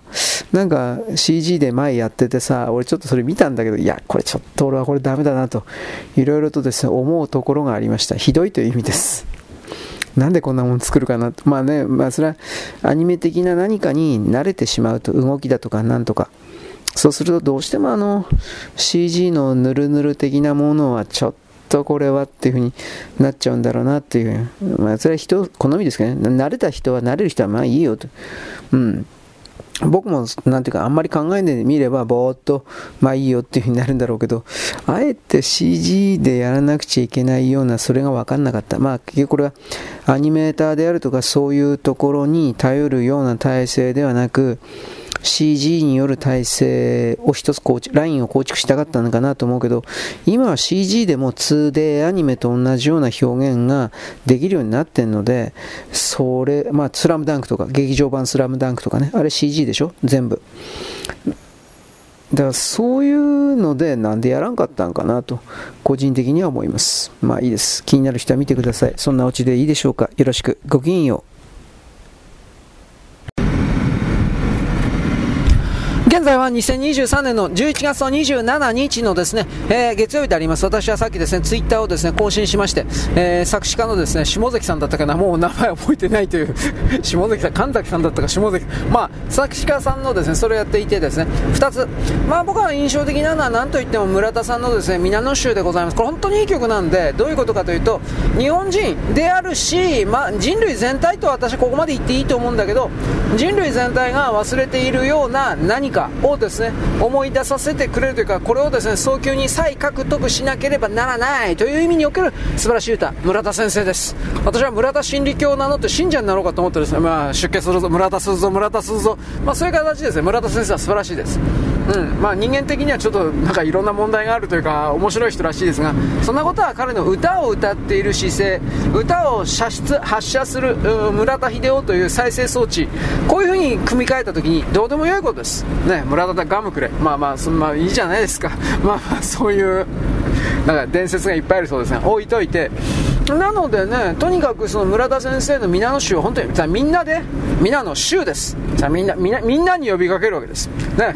もう、もうリベラルというですね、私はエリート、お前はクズ。みたいな、こういう考え方をしてるやつに、この皆の衆をですね、ヘッドホンかけてですね、手足縛ってですね、10年間ぐらいずっとこれ聞かせればですね、きっといい人になると思うんだ、僕は。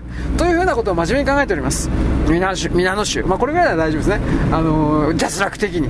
あとはですね、えー、まあ、印象に残る曲はやっぱこれですね、負ですね、北島三郎さんの負です。負の心。ね。偉そうなこと言って王様のどとか騒いじゃるが負がなきゃお前負けんだよお前。しかし今悲しさっていうかね。つまりその負というものは一般兵士というのは一兵卒というのはそこで死ぬんですねみたいな。悪い方に考えれば全部そうなります。でもそうではありません。社会を構成する社会を支える名もない人々、数多くの人々がいなければ、その社会は負けるんですということをまだ大きくはそれを言ってます。ふ、ふ。本当にタイトルでふしかないもんね。北島三郎さんってそんなの多いんですよ。川だとか、山だとか。なんだそれ。ダメとは言わんけど、ね。函館の女とか言って函館の人。まあこれぐらいならまだタイトルかなと思います。金沢の人とか。この女シリーズは14曲だったかな？出てるんですね。全部ご当地ソングだし、おそらくこれ全部業者案件だと思います。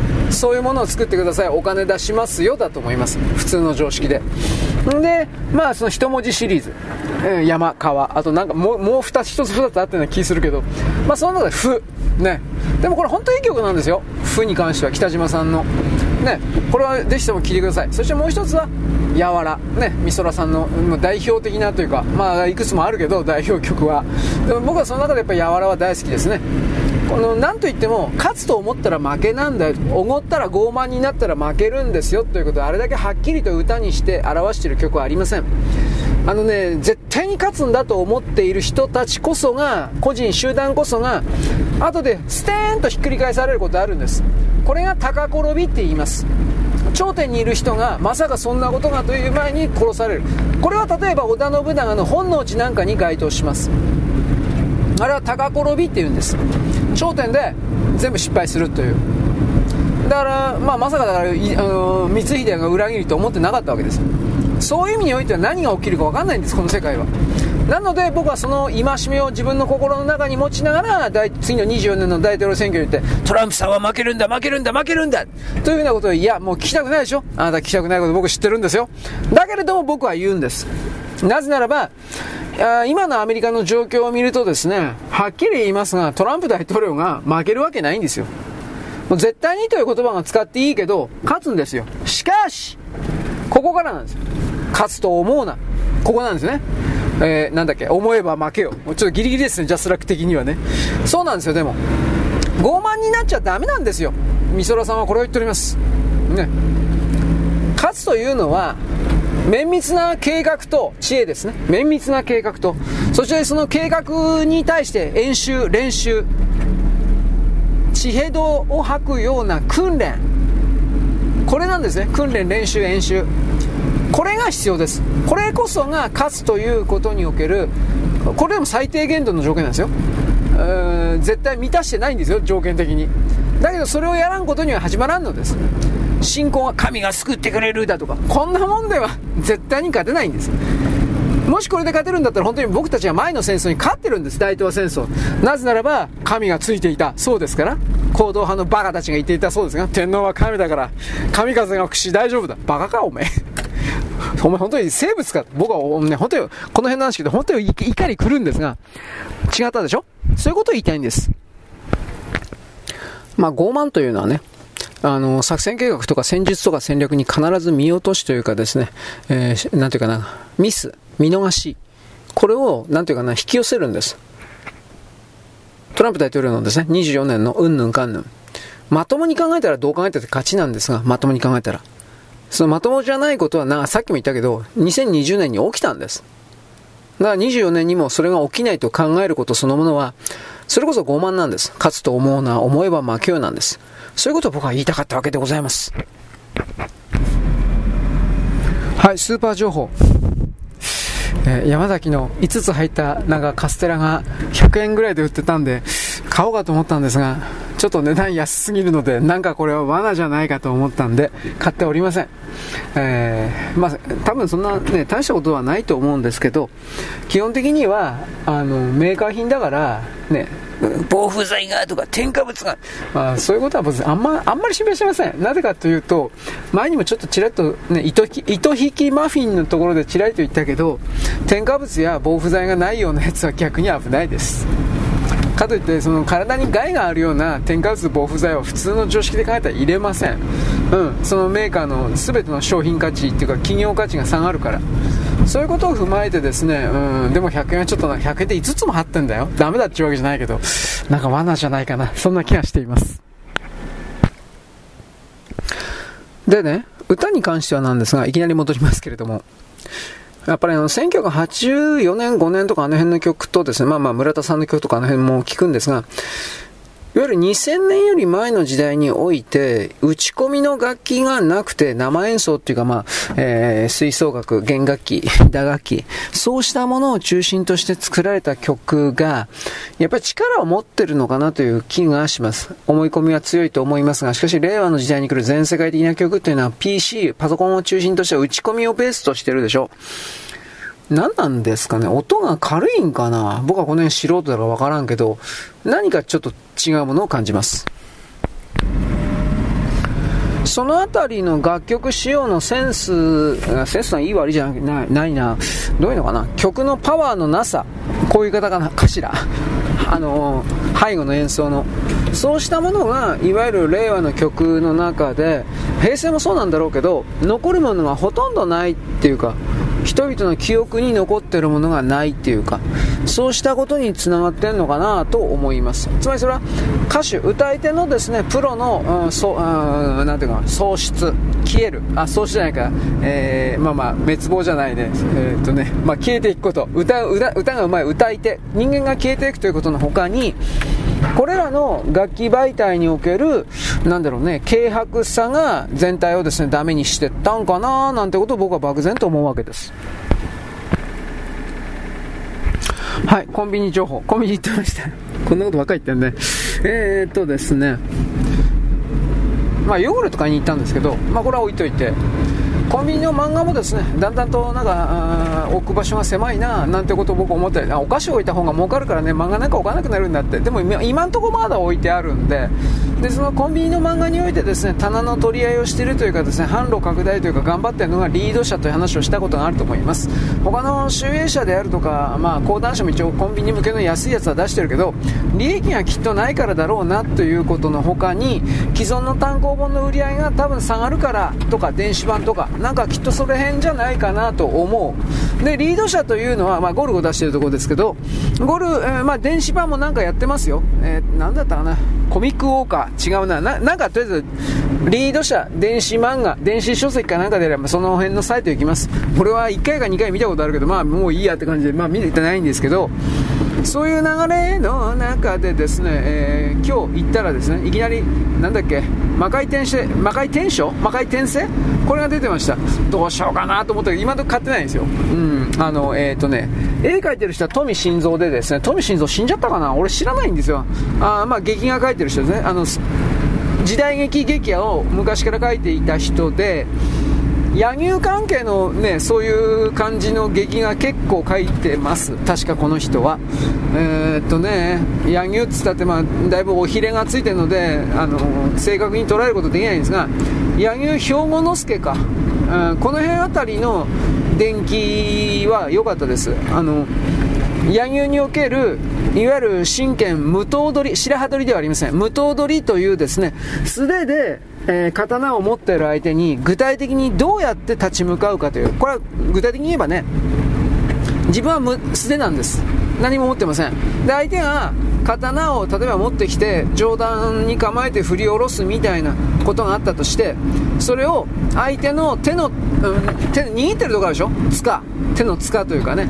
その手の塚のさらに下の方をぐっと握りしめたりしたり相手のですね振り下ろしてくる力を上手に利用して、えー、刀をもぎ取っちゃうというかなんかそんなイメージですあくまで。でもぎ取っちゃってなおかつもぎ取りながら相手の手をですねあの柔道における関節技みたいな形で逆に決めちゃうんです。ほんで場合によってはボキッと折っちゃうんですね。うんまあ無刀取りだから。ななそうしないと死んじゃうからね基本的には。そういうことの具体的な漫画解説的な、まあ、そのその解説が漫画 なんていうかメインではないんだけどその兵庫之助の中では、えー、詳細に語られていたという。そんな感じで、まあ、実際柳生の里においてはちょっと気違いじみたいな訓練もしていたそうだけどあくまでそれは漫画レベルの誇張的誇張な表現してるんであってね。まあでも普通の人間ではちょっとできないかな。まあいろいろやってたんですけど。そういうのをリード者のあれは一体どこのどういう雑誌媒体で連載していたのか知らんけど多分だいぶ前なんじゃないかなと思うんだけどそういう時代昭和の時代いや平成かな？の時代で活躍していた劇画作家富心臓でありそれのですね多分単行本も出てたんだと思うけど知らない俺見たことないから。それのあのー、コンビニ用廉価版というやつがまあ割と定期的に出てるんですよ。でその富心臓が書いた柳生、えー、なんだっけ柳生転生魔界転生か。これどうしようかなと思ったんだけど今のところ保留してます。うん。あの昔沢田研二がね映画にな沢田研二主演で映画になってます。確か。魔界転生気になる人は調べてください。うん。原作的山田風太郎かな。確かそうだったと思うけど。うん。原作がちょっと気持ち悪いというか怖いというかなんかちょっとキモいなという風な感じのもんです。まあなんか漫画障害になっちゃいました。まあそんなわけです。よろしくごきげんよう。現在は2023年のですね、11月の27日のですね、なんだっけ、何曜日だっけ、えっとね、月曜日であります。私さっきラジオのニュース聞いていたんですけれども、えっと、ハマスとイスラエルの戦闘の4日間、えー、停戦の合意がなってですね、それで今、えっとね、イスラエルの側から36人、イスラエルの側からハマス側に36人送ったんだったかな。数字ちょっといい加減です。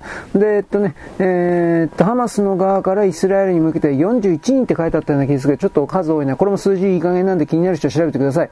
で、その状況下においてですね、えー、っと、まあ、結局テロリストの、ちょっと待って、テロリストの言うことを聞いちゃったねということになります。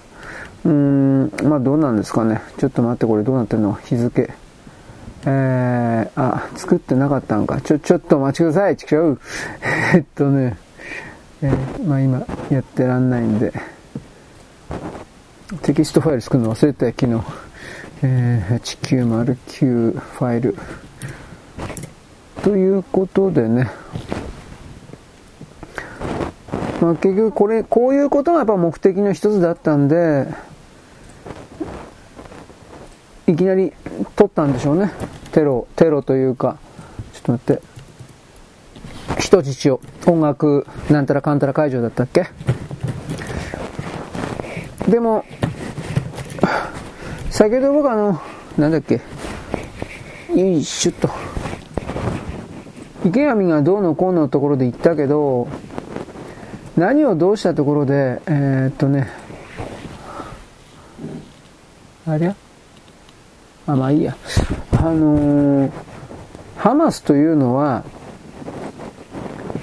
よいしょ。現時点テロリストなわけですから、昔はこうだった。だからこの人たちはかわいそうな人なんです的な文脈で全体を語った、えー池上さんと言われるあの男、まあ、あいつはでも中身ないからね、基本的には。あの、読み上げてるだけだっていうのもわかるから、あんまり責めても仕方ないのかもしれんけど、ちょっと待って。えー、っとね、11月の今日は、ちょっと待って、えー、っと、しょうがないのかもしれないけど、でも、そういうのあんまりほったらかしにしておくとね、間違ったサインをイスラエルにもハマスっていうかパレスチナにも、両方にも送るという形になるから、このマスコミって本当にいら、今のね、マスコミってのは本当にいらねえなと。いろんなこと僕思いました。うん。で、池上なんていうのはどうせ権威の亡者だから、僕はそんな風に思ってるので、あの、イスラエルの側の、まあ、ロイゼンタールとか何ですか？忘れちゃったけど、そういう連中が徹底的にちょっと脅せば、すぐ、あの、おとなしくなるんじゃないかなと。まあ、私さっき言ったけどね、そのような状況になるとテレビ朝日でよかったと思うけど、池上さんなんたらニュース、世界のニュースかなんか知らんけど、知らないですけど、テレビ朝日でやってるんだけど、それは速攻で池上さんを切り捨てるでしょう。あれは、池上個人の意見であって、テレビ朝日とは一切関係がないと逃げを打つでしょう。まあ、組織というのはそうやって汚い、まあ汚いんですけど、組織はね。だけども、そんなことばっかりやってるから、そういうのずっと見ている人がですね、えー、またですか？みたいな形で、やっぱりいろいろとですね、気づいちゃうというか、離れていっちゃうんじゃないですかね。えー、っと、あ、これでいいのかな？よし。いけるかな？いけるかな？えー、っとね、えー、えい、え、え、え、え。ちょっと待ってね。大丈夫かな？よし。いけるのかちょちょっと自信ないけど。よし。というわけでですね、何喋りゃいいかな。えー、このテロリストうんぬんかんぬん、えー、ちょっとお待ちください。今、えっとね、ファイル転送したやつの編集をしてんですよ。よし。で、えっとね、このことに関しては、これに関しては何度も言うけれども、我々日本が間に入ってどうこういうことなんか何にもできないですわ。と僕は思います。えー、っとね、で、えー、っと、何すればいいかな。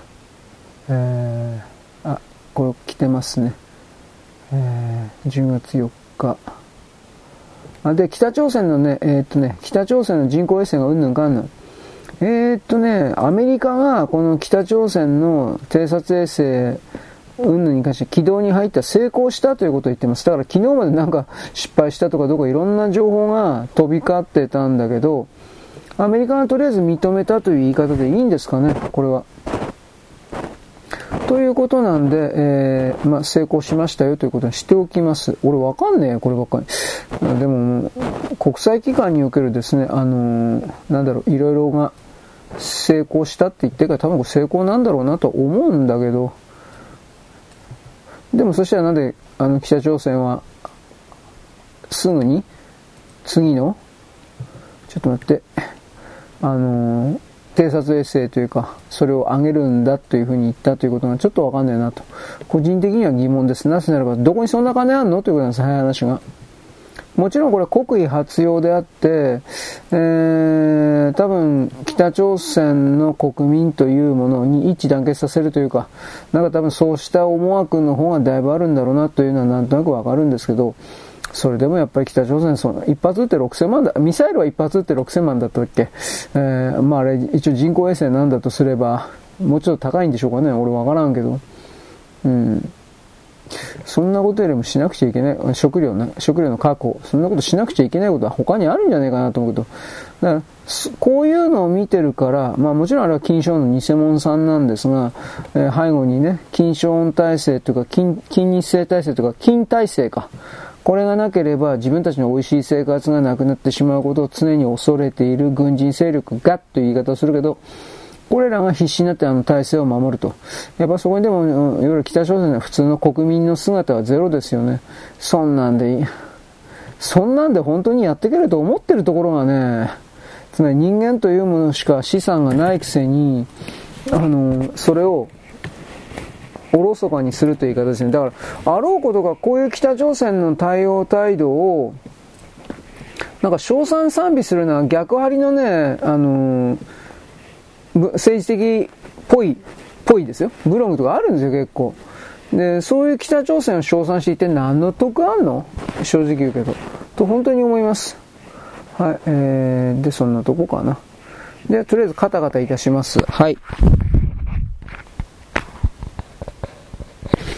はい、えー、カタカタ終わり。あんまり長いでやってられないんで、時間ねえんだよ。畜生。なんで俺こんないつも時間ねえのまあ置いといて、えー、中国に対してですね、今さっきね、ワクチンの方やってたんです。ワクチンというかね、正確には中国の、マイクプレズム肺炎、これ本当かどうかわからんけどね、の、それ関係の情報を今見てたんですが、一応中国は、えー、っと、発熱外来だったかな、なんかそういうものを増やせという指示を出したそうです。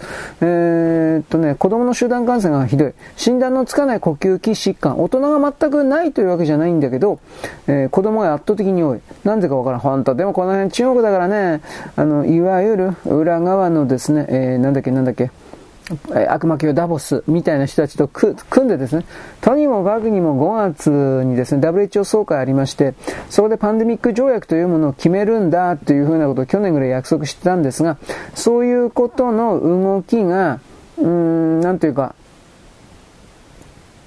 実現するかもしれない。来年の5月ですよ。それはどういうことかといえば、ぶっちゃけでですね、あの、何度も言ったけど、国家主権、国家主権を拒否、無視無視して、少なくともこの衛生関係においては、まずパンデミックとかいろんな病気というものにおいては、国家主権を認めない。その国の国家主権を認めない。無視。じゃあ何が起きるかというと、WHO が病、うん、パンデミック、病気が起きていると勝手に決めたら、それに関連するようなワクチンを、このワクチンというのはポイント。ワクチンを必ず、今日打たなくてはいけない。で、打たなかったら刑事罰。うん、うん、逮捕し、まあ、逆らってもいいんですよ。逮捕して、牢屋の中で打たせ、打つから。ど、どっちにしたって、どっちに転んだって打つんですよ。そういう世界が本当に近づいてるんだということの危惧、懸念を私は何度も言ったわけだが、それをですね、引き寄せるためにはどうするかといえば早い話がですよ。あのー、怖い怖いよ、病気流行ってるよ、とやるしかないわけです。で、それが、あのー、仕掛けられてるんじゃないの？これ。ということを僕は何度も言うわけですよ。もちろんわかんないですよ。わかるんだもん、わかるんだったらこのように喋ってるわけねえだろめ。というようなことを僕言うわけです。はい。ちょっと待って、今、今今度アップロード中なんで。ひひえー、っと、機種依存文字だってやめてよと思った。ああ、ああ、深センの字はこれないんですね。中国の深セン地区です。ものすごい今不景気なんですけど、今それ言ってもしょうがないですね。中国のことは俺にはわからない。まあ中国、現地行かんとわからんからね、そういうことは。で、僕は現地行きたいと思わないんで これはポイントですね。うん。そうですか。中国大変ですね。僕行かないからわかんないです。行きたいとも思わないです。これだからね。あ今でも、新鮮地区とかから、昨日も言ったけどね、新鮮地区から出てるような、いわゆるいろんな、その、動画っていう言い方になるけど、ほんとひどいですよ。仕事なくて。地方から、あの、新鮮地区にはいっぱい、その、台湾企業のフォックスコーンとか含めるような、様々なですね、えー、ちょっと待って、様々なですね、まあ、生産工場あるんですけど、まあ、深センだけじゃない、深センの外側の地域にはあるんですけど、これらが、えー、全部今、工場の操業が止まっているんで、で、えー、そうすると、地方から入ってきた、いわゆるですね、えー、っとね、農民工ですね。いわゆる都市戸籍をもらえてないんで、都市に入ることはできるけど、都市に住宅を持つことができないというか、そういう連中が、まあ、これらのですね、あの、大体は台湾企業、まあ中国の資本もあるけど、そういうところの工場に日雇いで入ることによってですね、ちょっと待ってね、えー、日銭をですね、得ていたわけです。その日銭すらも全く、うん、取れなくなった。しかし、しかし、えー、っと、ちょ、え？しかしですね、よいしょ。故郷に帰ることはできないわけですよ。あの、電車賃がないから。これ何度も言ったけど。で、僕はこれ3月4月ぐらいからもうそれが始まってるのに、えー、今本当にどうしてんのかなと思って。僕が見た動画って確か今年の3月のほぼ1年前の動画なんですよ。うん。だから、今冬でしょう。春とか夏だったらまだプータローというか、不老者で外で寝てても大丈夫っていう言い方になるけど、今それできないだろう。うん。寒くて死んじゃうよ。と思うんで、いや、これ本当どうしてんのかなと思って。心配してもしょうがないけどさ。金貸してくれるわけないしさ。うん、中国にはそういう、うん、親切な人というか、システムというか、そんなもんないし、いやー、どうかね、じ農村戸籍の地方の実家というかその一族に、えー、送金してくれっていう風に言って、送金してもらってその金で帰ったんですかね。まあ地元どこの地元かわかんないけどね、中国の。だけど帰ったって、間違いなくその仕事なんかないんですよ。どこにもないもんだって。そういう都市部で、いわゆるあの、はすっぱな仕事っていうかそれはあるんだけど、まあ、と農村戸籍ってね、100勝するしかないんで、いや、どうなんだろうね。俺、本当にわかんない。で、それは本当に中国に行かないとわからないことなんだけど、さっきも言ったけど、僕は中国に来て全く思わないんで、うん、まあ、なんとかやってんだろう。こんなもんですよ。やっつけとくか、こんなもんですよ。あまあ、ブログのアップか、やっつけとくか、こんなもんですよ。男なんていうのは、まあね、もそういう、凝り性じゃないんで、うん、まあまあ、時間ないし、やっつけとけ、ちゃちゃちゃっとやっとけ、ここんなもんですよ。はい、ちょっと待って、今、アップロードしてんので。うーん、えっとね、えっと、よし。タイトルよく忘れるんです、僕。えー、まあこれでいいのかな。はい。えー、っと、あ、走りたい。あ、ちょっと待ってね、今、ちょっと同じ格好してるんで、今ちょっと格好切り替えるんだけど。はい。でも時間がないから、そういうことも言ってられないので、まあ頑張ってやってるつもりではあるんですが。えー、っと、あれあれあれ。はい。えー、っと、あれあれあれあれ。聞くと？えこの配信なんか自分の話とか全く聞かないからわかんないけど、これ黙ってる時このキーのカタカタする音しか多分聞こえてないと思うけど、そんなもん本当に誰聞いてんのかなと思って。まあ、別にそのね、環境、環境を見せたいと思ってるわけじゃないからあれなんだけど、えー、っと、まあいいや。そういうことを、まあその時は聞かなきゃいいだけだしね、うん、そういうことを踏まえて、えー、っとね、これなんだっけ。あ、これでいいのか。25、25、2513ファイル。まあそういうことを踏まえて、やっつけてるだけって言い方になっちゃいますよね。金も、昨日も一昨日も言ったけど、金儲けてんだったらそれでいいんだけど、金儲けてるわけじゃないしね、こんなもんね。で、金儲けてるんだったら間違いないこの、あ、来てんのかな？どうかな？あ、来てた。金儲けてるんだったらね、そんなもんね、意外なこと書けないから、何度も何度もチェック、原稿チェックしないと始まんなくなって、ちょっと待って、俺、足が痺れた。ちょっと左足と右足を逆にしました。だから原稿チェックをですね、えー、やんないといけない。そんな時間なくてしょうがないよ。僕はだから YouTube とかいろんな YouTuber か、いろんな人いるけど、あんなの本当によくやったよなと。逆に今すごいのか知らんけどね、えー、っとね、よし、これでいいのかな。ねえー、っと、よいしょ。よっこい。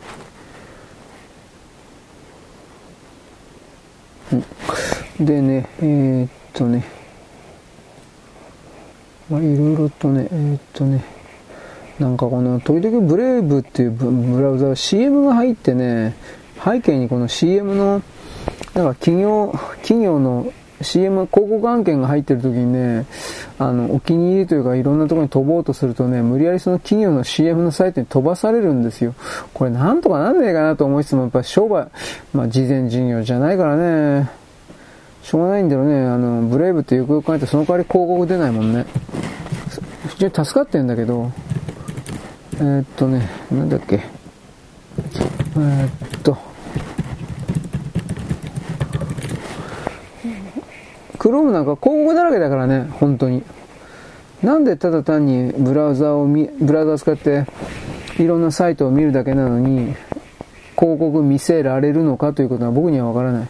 まあ、その、その YouTube だって全部そうだけどさ、その、広告を見るということが契約の中に入ってんのかね？俺、この辺わからんけど。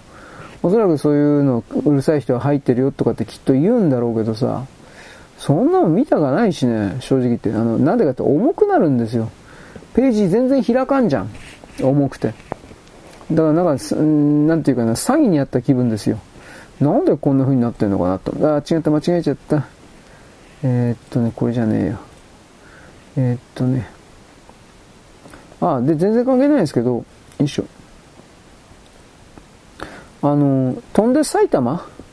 これ、第2弾までできたけど、第3弾が何映画になるっていうの？信じられない。本当かよ？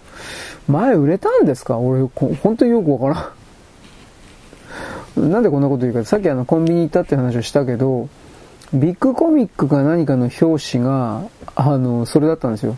飛んで埼玉のそのキャラクターだって、一週間くらい前にね、なんか飛んで埼玉のパート2のやつかな、のテレビ放映してたみたいなんですけど、その予約表に、なんだったかな。まさかの続編決定だったかな。なんかそんな言葉だったと思うんだけど、なんかそんなのが書いてあって、えー、とかって思った。あれ売れたの？もうまさにこれですよ。信じられん。あんなん売れたん？っていう風な。うん、まあ、どっちも、1も2も僕見てないんですよ。テレビでね、2分3分は見たんですよ。本当にそんなもんで。でこれ何が面白いか全然わかんねえなと思って。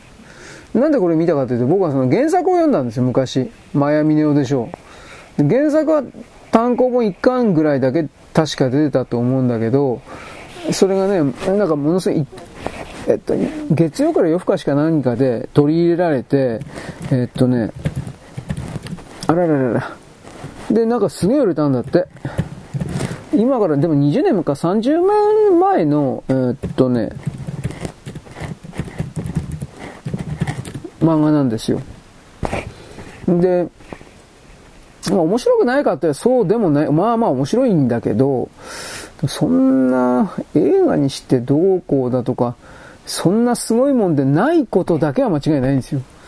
な、な、一体な、どういう力が働いたのっていうか、働いてんのというか、関連商品売れてるわけでもないし、動画にしろそんなね、売れてることないだろうし、あなんか、出てくるキャラクターも、本当に昭和の古臭いキャラクターっていう言い方するけど、それだし、えー、っと、主人公は、僕の間違いなかったらガクトやってんでしょ？違うの？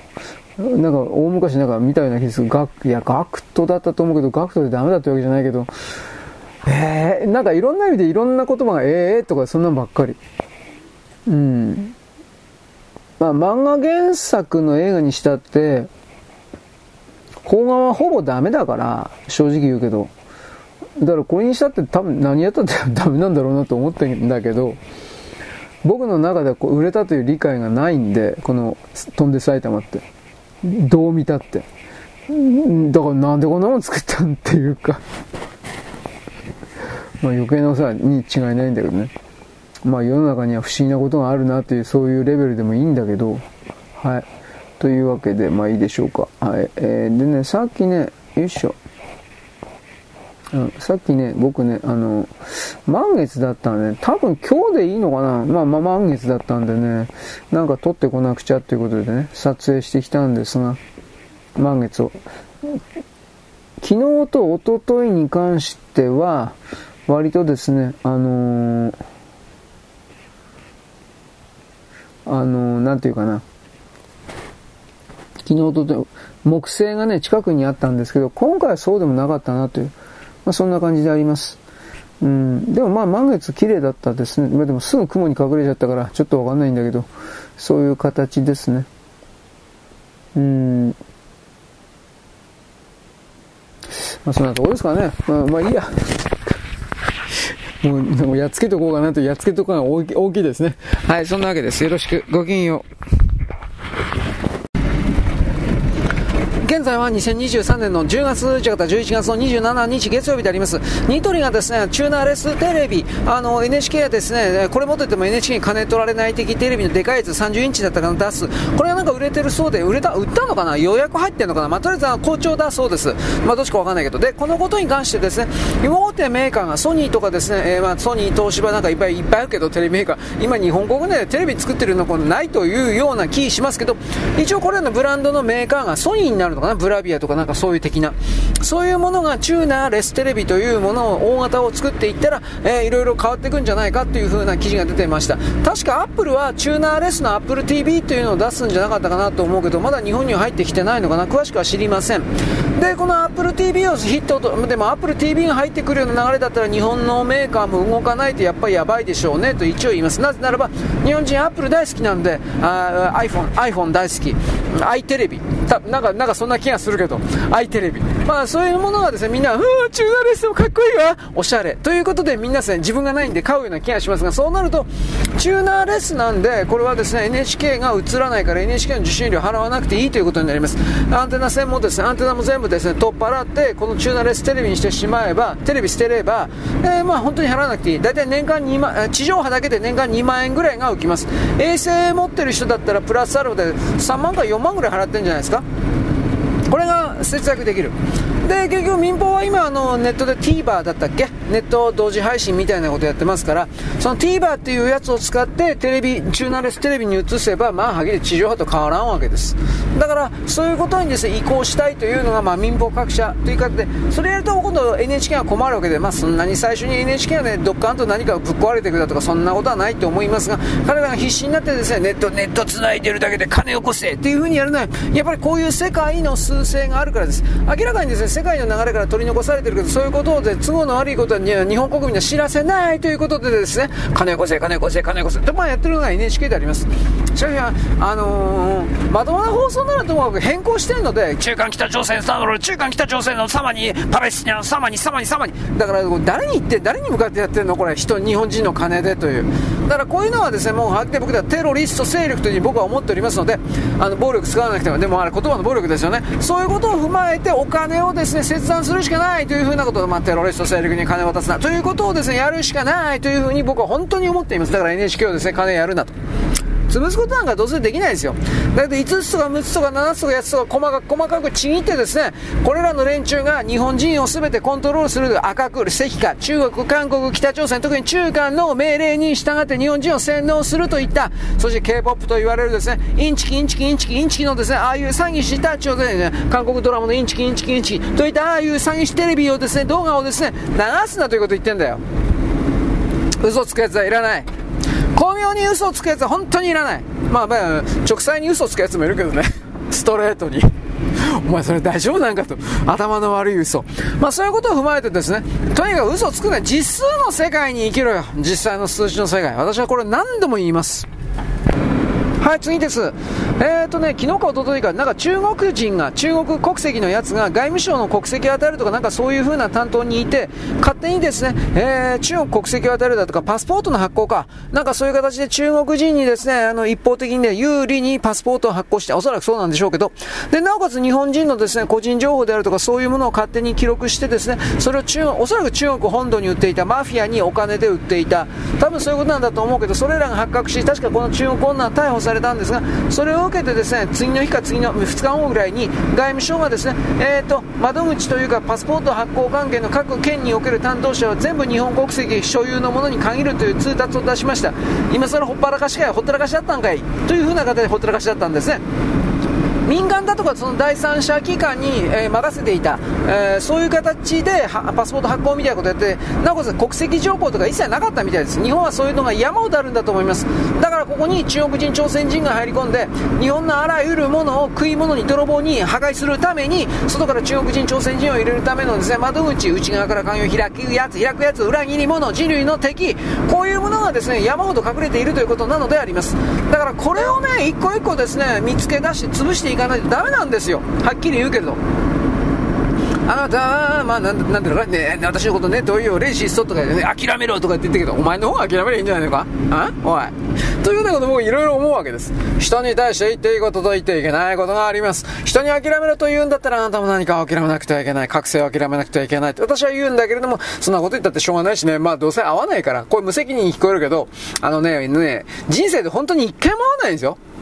で、言葉を出しただけにもかかわらず相手が何か言うことを聞くみたいなことを無双するのは、思うのは勝手だけど、それは結果的に相手に対して支配とコントロールを求めてる、あなたたちが一番本当はですね、嫌ってるというかですね、避けなければいけないことなのじゃないですかと私は言うんだけど、まあ自分のことはわかんないわけです。俺も人のことなんかね、人にギャスかギャスか言ってるけど、自分はけてゴミだということですね、知ってるつもりだけど、やっぱり全然気づいてないとか山ほどあるわけです。しかしそういうことを垂れ流しながら私はあなたに対してですね、楽しい時間を提供するために必死になってるわけです。本当ひどいですよ。この何してもですね、どうせ中国共産党の命令のもとに言ってるんですよ。人民解放軍的な、スパイ的な。まあ仮にそうでね、普通の民間人だったとしてもそこに入り込んだ途端にですね、中国共産党の、あの、命令を受けるわけです。日本国内における中国大使館領事館というのは、このスパイの命令をするための関係者がいっぱいおりまして、軍人ですね、そういう作戦関係のやつがいっぱいいまして、そして中国人だけが持っているアプリ、中国人のスマホの中国人だけが持っているようなアプリ、これがあるんですが、そういうものをですね、使って、えー、通信やり取りやってます。もう日本人のことを舐めてるから、平文で、まあ中国語なんだけど、平文でですね、命令のやり取りをしているという話なんですが、僕はこの辺りは分かりません。これあの、結局日本のスマホにもその中国アプリを入れることはきっとできるんだと思いますが、その日本人のスマホをですね、まず全部泥棒するということが始まるということと、逆解析をされる可能性があるということ、つまり誰が、日本人の誰が自分たちの情報伝達経路、迷路、なんていうかメールというかそういうものを読んんでいるのかだとか、通言になったら逆に偽情報を流すだとか、そういうこともありえるわけです。情報の世界においては。だから結局のところですね、中国人なるものにおける全てを信じない、あの入管というかですね、国家の安全保障に、食料安全、えー、あと電気とかエネルギーは、そういうところに中国人、朝鮮人はまず入れない。そしてそれとつながった親中派、親韓派と言われるやつはそもそも人間としては全く信用できないのだから、それを入れない。ここまで徹底しなければ、これからの戦争の流れで、これは分からないということを言います。まあこれ戦争の流れで私勝手に言いましたが、あの野党勢力がとりあえずあの割れちゃ、割れたんで、国民党と民衆党の合体統一性、えー、なんていうか候補は出せないというか分裂選挙らしいので、まあ結果はまだ分からないけど、55対45だとか、52対48ぐらいで、とにもかくにも民進党の方が今んとこ有利です。不正選挙さえ防ぐことができれば、おそらくはなんだけど、民進党が勝つでしょうとは言います。でも分かりません。台湾の国民におけるですね、え、投票行動というのは我々の日本とはちょっと違うところがありますから、でもガチで考えてやるんで、どうなるだろうなということはあるんだけど、ただしね、このことにおいては、世界の命運を、東アジアの命運を決めるのだけは間違いありません。大きな選挙です。まあ、アメリカの2020年大統領選挙と同じようなもんです。その上でですね、えー、これが選挙イヤーなんですが、2024年いろいろなものを見てほしいと私は言います。よろしく、ごきげんよう。現在は2023年の、えー、8月11月の28日のですね、えー、火曜日であります。私はさっきですね、えー、簡単に平成関係の曲を調べていたんですが、えー、っとね、記憶に残るというかですね、え知ってる曲がないというかですね、もう全然、何これ？ってこんなんばっかりでした。で、ものすごいあの、特徴的に思ったのは、え多分平成の時代を作った、えそうですね、モーニング娘。ええグレイ、エブリ、エブリシングなんたらかんたら もうわかんねえ。エブリシングなんたらかんたら。ね、えー、宇多田ヒカル。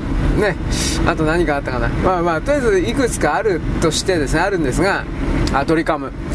ね、えー、全然その、なんていうか、知らないというか、時代に傷つけ、えー、多分その時代を生きていた人にとっては時代に傷をつけていて記憶に残っていたという方になるんでしょうが、あの僕が言いたいのはねこの時代あたりが一体何が始まっていたのかなんでこんななんというかなみんな忘れてしまってんのか平成の曲とかそういうの。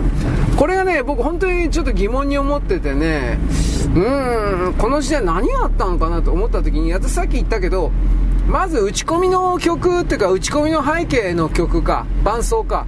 これが多分めっちゃ増えただろうなというのを一つ持ってるんですよ。PC で打ち込んで、えー、あとはなんかシンセサイザーというかなんかそういうのがやってくれる的な。いわゆるそのまでの時代におけるビデオゲームテレビゲーム家庭用ゲームみたいなものにおけるプログラム言語からのサウンドを出していくみたいなそういう考え方ですね。これが一般のミュージックミュージシャンの中に当たり前のように増えていたいった、えー、MIDI っていうんでしたっけ？ MIDI MIDI 音源？なんかでなんか数字を打ち込んだりしたら PC でね。あとあの頃だったら Mac なんのか？あ Macintosh？そういうので打ち込んでいって曲を作る的な。まだ普通にあったそうですね。まだそんなめっちゃくちゃ流行ってるわけじゃないけど徐々に切り替わっていった。そしてもう一つね思ったのはねあこれかなと思ったのはプロの作詞家とプロの作曲家が極端に減っていたということ。例えばグレーとかだったら誰だっけ？誰だっけ？太郎。誰？こいつ。多分メンバーの一人なんだろうけどそのメンバーにおける、えー、作詞とか作曲を担当していた人がいた。でここからなんですがその人たちはあの音楽をまず誰かの音楽のコピーバンドコピーから入ってそして、えー、自分の作曲っていうかそんなの作っていった。これはわかるんですが作詞作曲における基礎の勉強やってないと思うんですよ。学校行ってない。あのー、音楽関係の学校行ってない。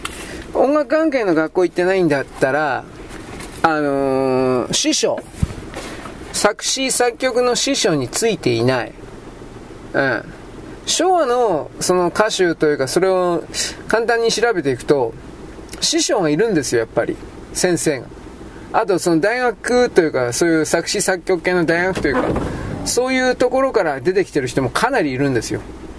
だけれども、平成に入ってから、バンドの人が自作自演で、えー、えー、シンガーソングライターだっけ？そういうことだったっけ？それをやってるんです。ということは、その人の能力が低かったら、えー、まあ、はっきり言って大した曲が生まれないんですよ。だけど、その人たちを売り込むレコード会社は、その音楽の才能とか質が高いとか低いとかどうでもよくて、当たり前だけどお金なんですよ。枚数セールスなんですよ。だから、その下手くそな曲を、まあ、ビジュアルだったり、あとなんか、ようわからんけど、イベントだったり、なんか他のことで盛り上げていったんですよ。まあ、要は金なんだ、金なんで。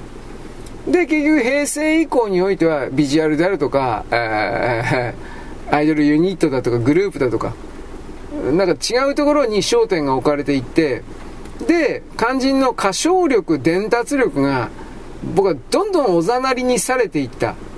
どうもこんなイメージを僕は持ちます。あなたは知らんけどね。だ、だから俺平成の曲とか全く知らねえんだってのは多分そのあたりじゃないかなと。昭和の曲も調べるまで全く知らんかったけどね。はい。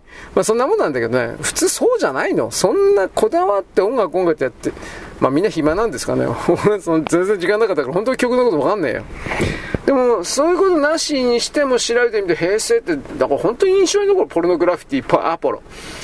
えー、すごいんかな、これ、みたいな。まあ、すごいんだろうけどね。当時はきっとすごかったんだろうけど、いろいろね、疑問に思ったことはあったんです。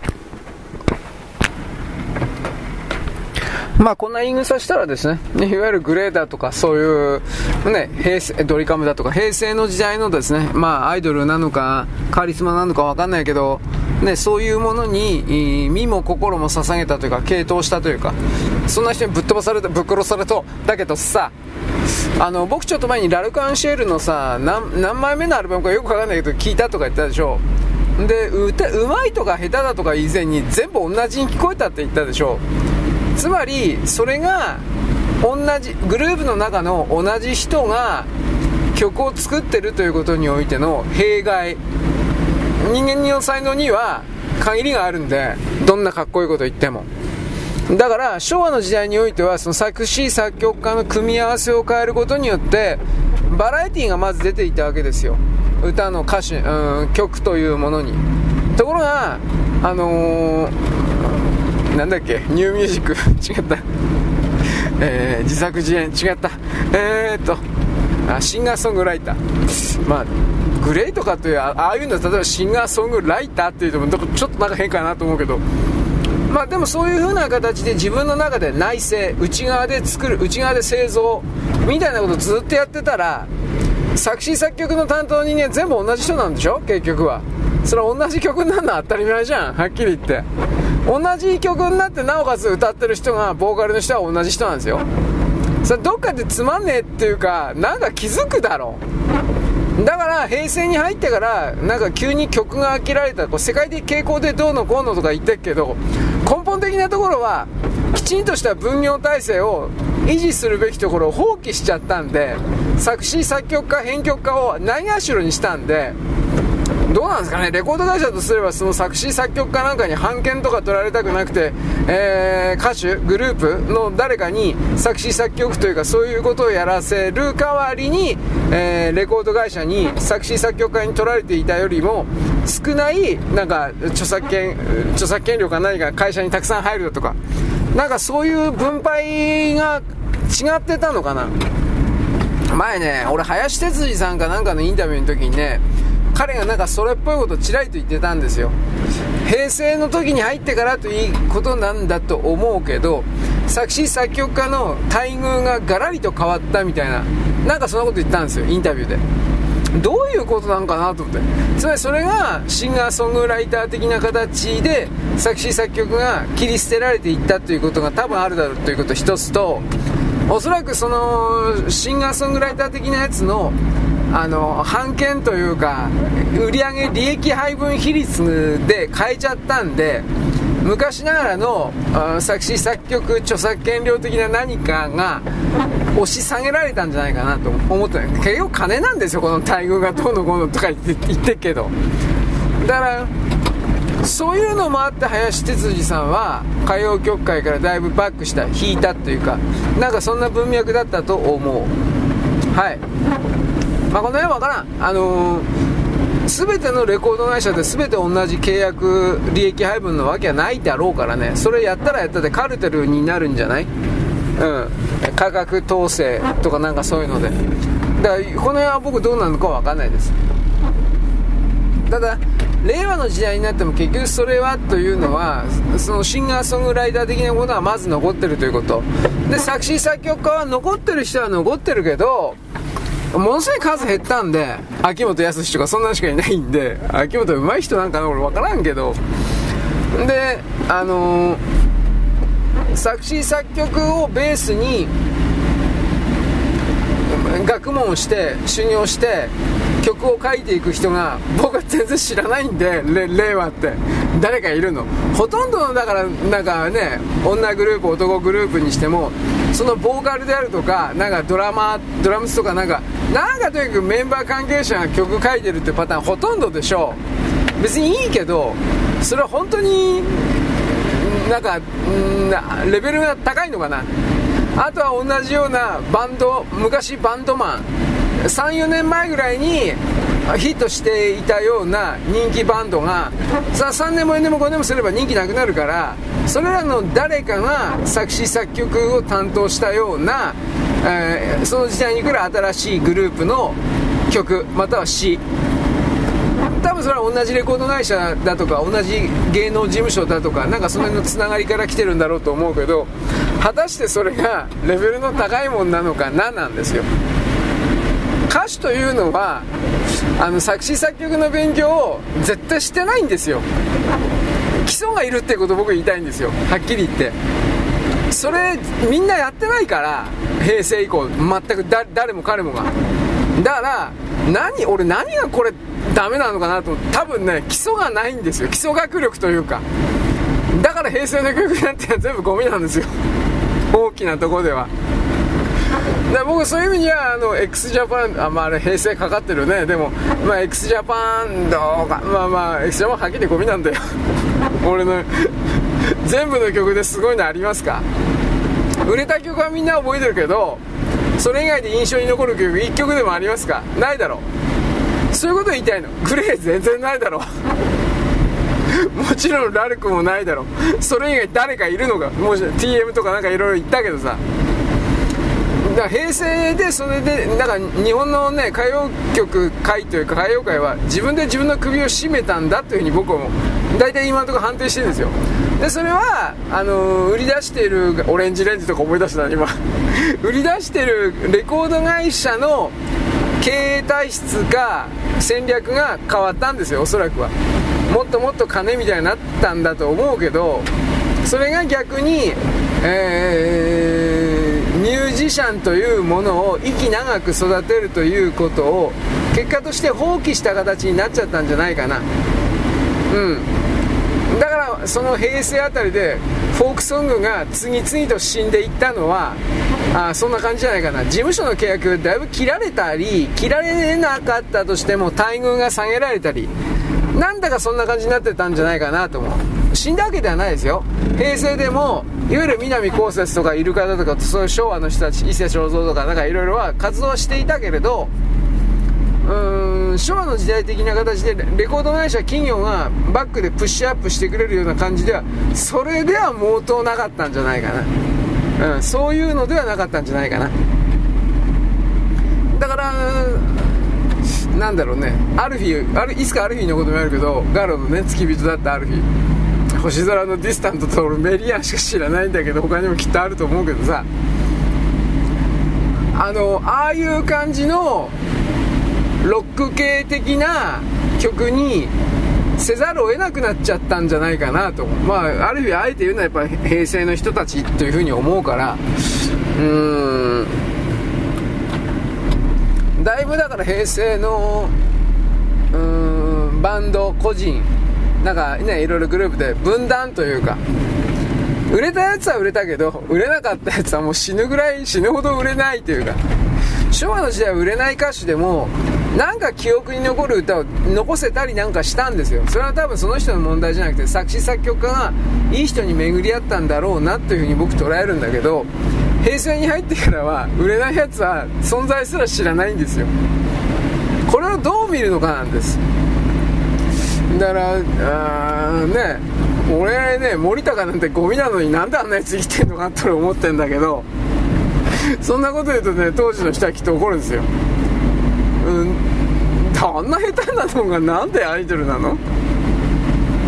と俺は本当にそれ疑問なんだけどまあそんなこと言ったらねいわゆる82年組にしろその前のねそれにしたってこれ場合によっては森高一家っていうやつはいっぱいいるから。うーんまあねいろいろと。森高はエロい感じでもなかったしな別に。大して顔いいわけじゃないしビジュアルでねパツンパツでも何でもないしあれがなんで歌詞なんですかね？分からんけど、えー、マインド的にぶりっ子をやっている。そんな言い方だろうか。俺分からんけども。まあでもある意味森高が最後のピンでやってるアイドルだっていう言い方は分かりますよ。1人でやるアイドル。あいつ以降1人でやるアイドルなんて日本の歌謡界いないでしょ。あの昭和の歌謡曲的な感じにおけるアイドルっていう意味だけど。ほとんどもうグループになっちゃったんじゃないかな。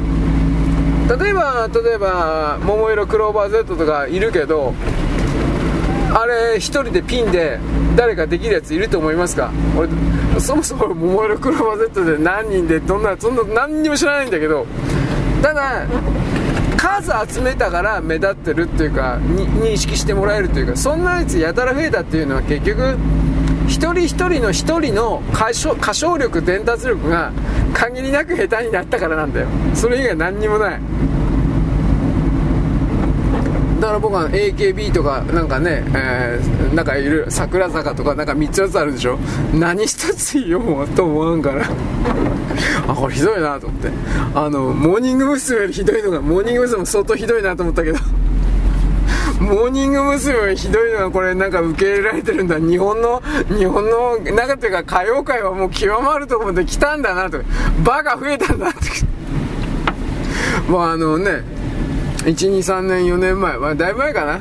あのその昭和の歌謡界的な報告書をいろいろ書かなくちゃいけなかったですね。調べた時に いやなんでこんなひどいの？って自分でね強い強い疑問を持ってねいまだにそれは、ね、とよくは解けてないんだけど解決してないんだけどただおそらくはやっぱりその共同作業的なところからあの企業がさっき言ったように利益配分をもっと企業の側をががっぽり取ろうと思って作詞家作曲家を切っていったんだ。多分そうなんですよ。切っていったんだろう。でレコード会社レコード企業の親会社が米国資本のやつがだいぶあったんですよまだ。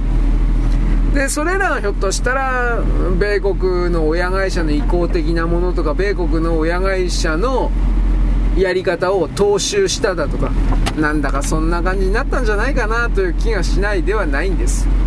はい。じゃあその後でどうなっていったのか。ね、え、今の例は。いや俺本当に分かんねえ。つまり今の、えー、この瞬間に活動しているアイドル、えー、集団個人。誰も知らない。調べないから。でそれをですね価値観の多様化とかってどうのこうのとか言う人いるけどそれ多分多様化に今あの当てはまってない。死んでるってこと。僕僕はそう思う。多様化とかじゃないんだよ。死んでんだよ。エネルギーがねえから。だからねうーん。なんかな何かができないんですかね。僕はでこれね全世界的な傾向なんですよ。どうも。つまりそのレコード会社と歌手における契約がねやっぱさっきも言ったけどね多分だいぶ変わってるんですよ。20年30年前40年前によりも。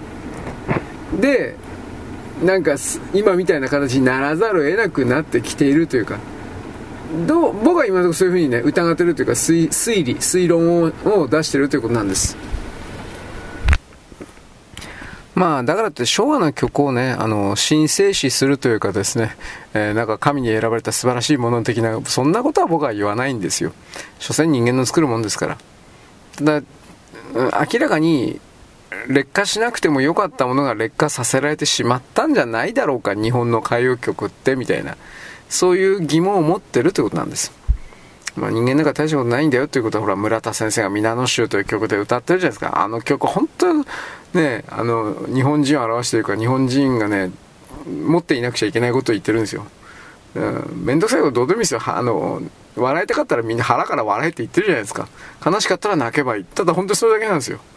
で、皆の衆どうですか？皆さんどうですか？って。それを皆の衆というふうに言うというところが、村、まあまあ、村田さんというよりも 作詞家の下、中条だったか下関だったか忘れちゃったけど、あれがね、本当に素晴らしい詩を書いてるんですよ。今、ああいう感じの書ける人いないと思うんですよ、僕。あの、皆の衆って。そもそも皆の衆という言葉を思いつかないと思うんですよ。今、作詞的なシンガーソングライター好きで作詞して、なんかかっこいいことばっかり言ったけど、中身がゼロの伝える気ない。ところが皆の衆は伝える気はまるであるんですよ。もうものすごいあるんですよ、皆の衆は。いろいろ、どうでもいいけど、まあ、いろいろ難しいことあるけど、困難は乗り越えていこうみたいなことも、ものすごく歌ってるんですよ、皆の衆に関しては。同様に、例えばほら、村田先生は、村田大先生は、えー、王将とかあるじゃないですか。ね。お、だから、王将も歌詞聞きゃね、わかんですよ。あれ、坂田さん来たよね。確かね。まあ、のし上がってやるぜ的なというふうに捉えてもいいし、何でもいいけどさ。で、同様に将棋だったら、あ北島三郎さん、歩があるじゃないですか。だから、ね、あとは、将棋じゃないけど、柔道だったら柔らですよね。うん。美空さんの。で、うーん、まあ、いろいろとあるんだろうけど、まず、なんか、うじゃうじゃと言うんじゃなくて、立ち向かうというところから始めるんじゃないかなという、まずこれを思いますね。はい。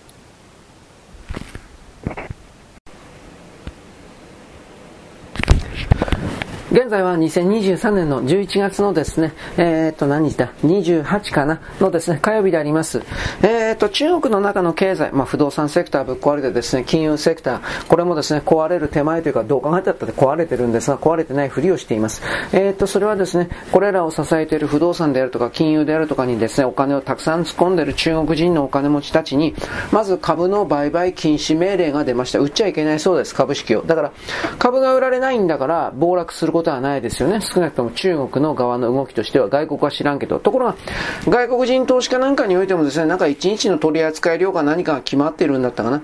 そういう形で徹底的にその、商売を制限させることで、これらをクラッシュさせない。先延ばしというよりも時間を稼いで何かを企んでいるというか、だから僕は特性例がどうのこうのということを言いましたが、まあ、特性例は僕はあると思ってますけれど、今の段階ではやらないでしょう。もしそういうことをやるんであれば、関係各方面におけるお金の手仕舞いでやるとか、そういうですね、準備の動きが必ずあるはずです。だけれども私今ここまで言ったけど、そのような準備の動きがちょっとずつ動いてるなというのがありまして、それは何かといえば、ゴールドを買ってるということです。金ですね。日本においてはなんかゴールドだいぶ売れてるんですけどね、あの、中央銀行、中国の中央銀行が準備、準備ゴールド、準備金って言ったらわかんなくなるもんね。準備ゴールドをですね、急増させてですね、で、今までの日本の3倍になってます。2192トンでいいのかな。で、この金の値段もですね、どんどんと今値上がりをしています。まあ、通貨というか紙切れの紙幣と言われているものの信用性がどんどんと下がっているからという言い方をせざるを得ないわけですね。で、田中貴金属なんていうのは今何かっていうと朝から晩までです多くの日本人のお客さんが並んでるわけですがじゃあ目的は何かというと値段の高い金を買ってるんじゃなくて自分の持ってる金をここぞとばかりに売ってるわけです。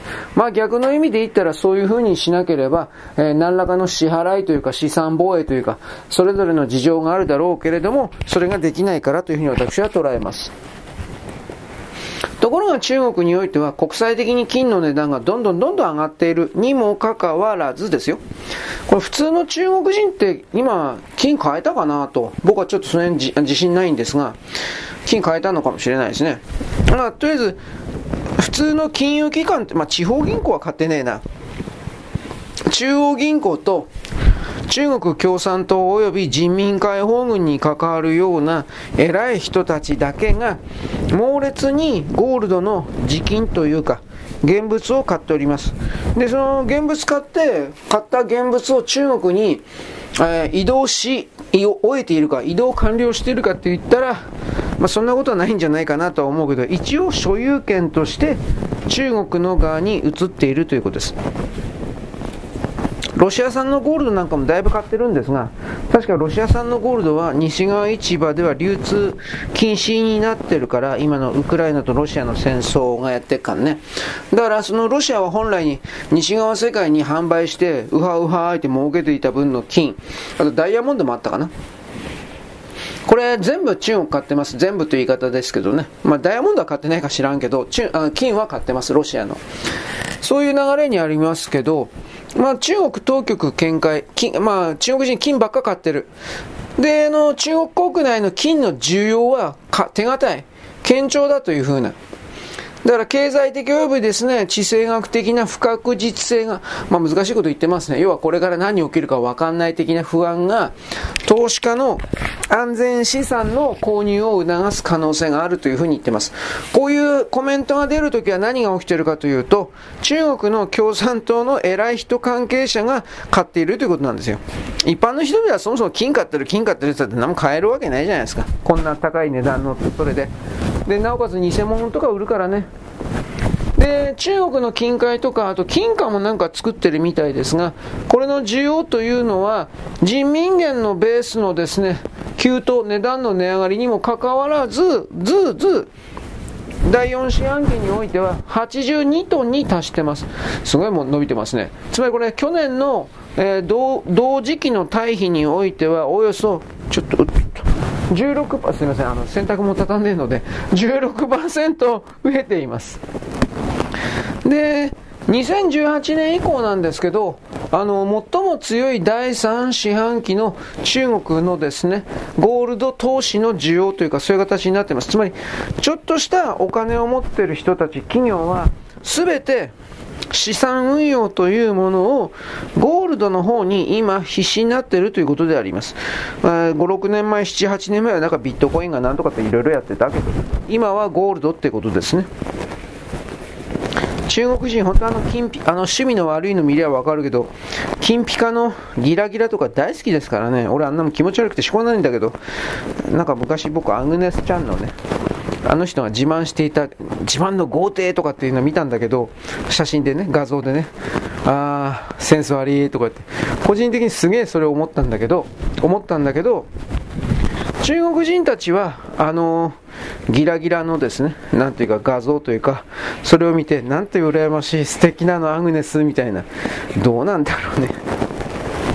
だその辺りをもってしても僕は、あ中国人との間においては別に分かり合いたいとは全く思ってないけど全くそんなことは思ってないけれども分かり合えない深い溝のようなものがあるんだなだとか、あと関係ないけど、えー、っと僕はあのおはがきでですね、アグネスちゃんとですね、創価学会の池田なんちゃらさんがですね、ニッカーとか言って、ね、にこやかに両方とも笑ってですね、握手しているような画像を送ってもらったんですが、あー、あー、アグネスはやっぱりこういうやつか、なんていう風な形で、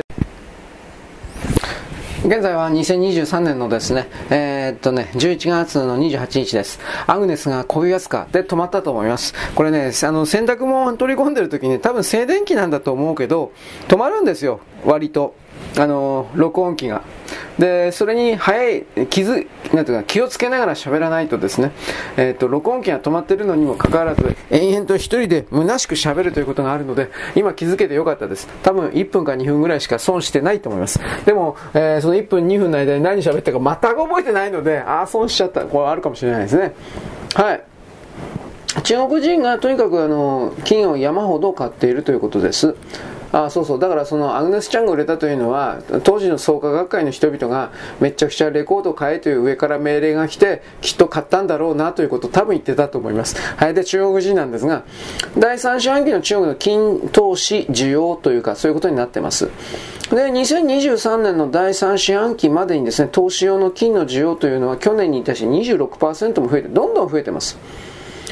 で中国人民銀行、これ中央銀行ですね。え、っとね、2023年の1月以来、年初以来です。準備金を、ゴールドの現物を181トン増加させて、これは、あの時も俺言ったよと思うけど、とにかく金買ってます。ゴールドを買ってます。で、2022年11月にですね、正式購入をですね、再開しているんですが、そこからさらに、あのー、その時から、あ2022年11月から正式購入を再開して、そこからですね、232トンを追加という全体で。で、まあいろいろ継ぎ足し、買い足し、買い足しということをやっていて、今年の9月の末の時点で中国というのは公式にですね、公式ですよ、2192トンの金を保有しています。ただし中国ですから、えー、実際は例えば1500トンぐらいしかないんだけど、2192トンを持ってると嘘をついてるかもしれない。ただ一応その相手があってのことなんで、ゴールド云々、売買貿易云々ですから、相手の側の発表資料を突き、なんていうか取り寄せれば、本当かどうかある程度はわかると言います。なんである程度かっていうと、相手の側も嘘ついてるっていう場合が中国の場合はあるんです。残念ながら。だからこれ本当に2192とかどこ、多いかもしれ、これよりも多いかもしれないし、少ないかもしれない。本当にわかんない。ただ一応これが数字本当だとして全体においては中国の金の需要というものは普通の国民企業中央銀行いろいろ含めて7.3%去年に比べて増加しています日本というのは、まあ、とにかく金の売却が多いというのはなんでかっていう簡単といえば、まあ、円安なんですよ。企業なんかもですね、ゴールドを持ってます。そういうのが、あ田中貴金属に行っちゃったりとか、うんぬんとかあります。はい。あと消費税10%かかるんで、買っちゃったらやっぱそれがね、金って高いでしょ。100万円の金買ったら自動的に10万円上乗せで110万円になるわけです。僕今100万円って言ったけど、企業とか買うような金ってそんなもんで済まんからね。今 1g いくらなんですか ?2 万円ぐらいになってるの？知らんけど、そんなもんよく買うなと俺思うけど。まあいいです。はい。で、まあ、と、あの、密輸が急増しております。つまり、あの、消費税10%というですね、制度的矛盾をついての違法行為。これはわかります韓国から入ってきていっぱい、なんか結構捕まってますよね。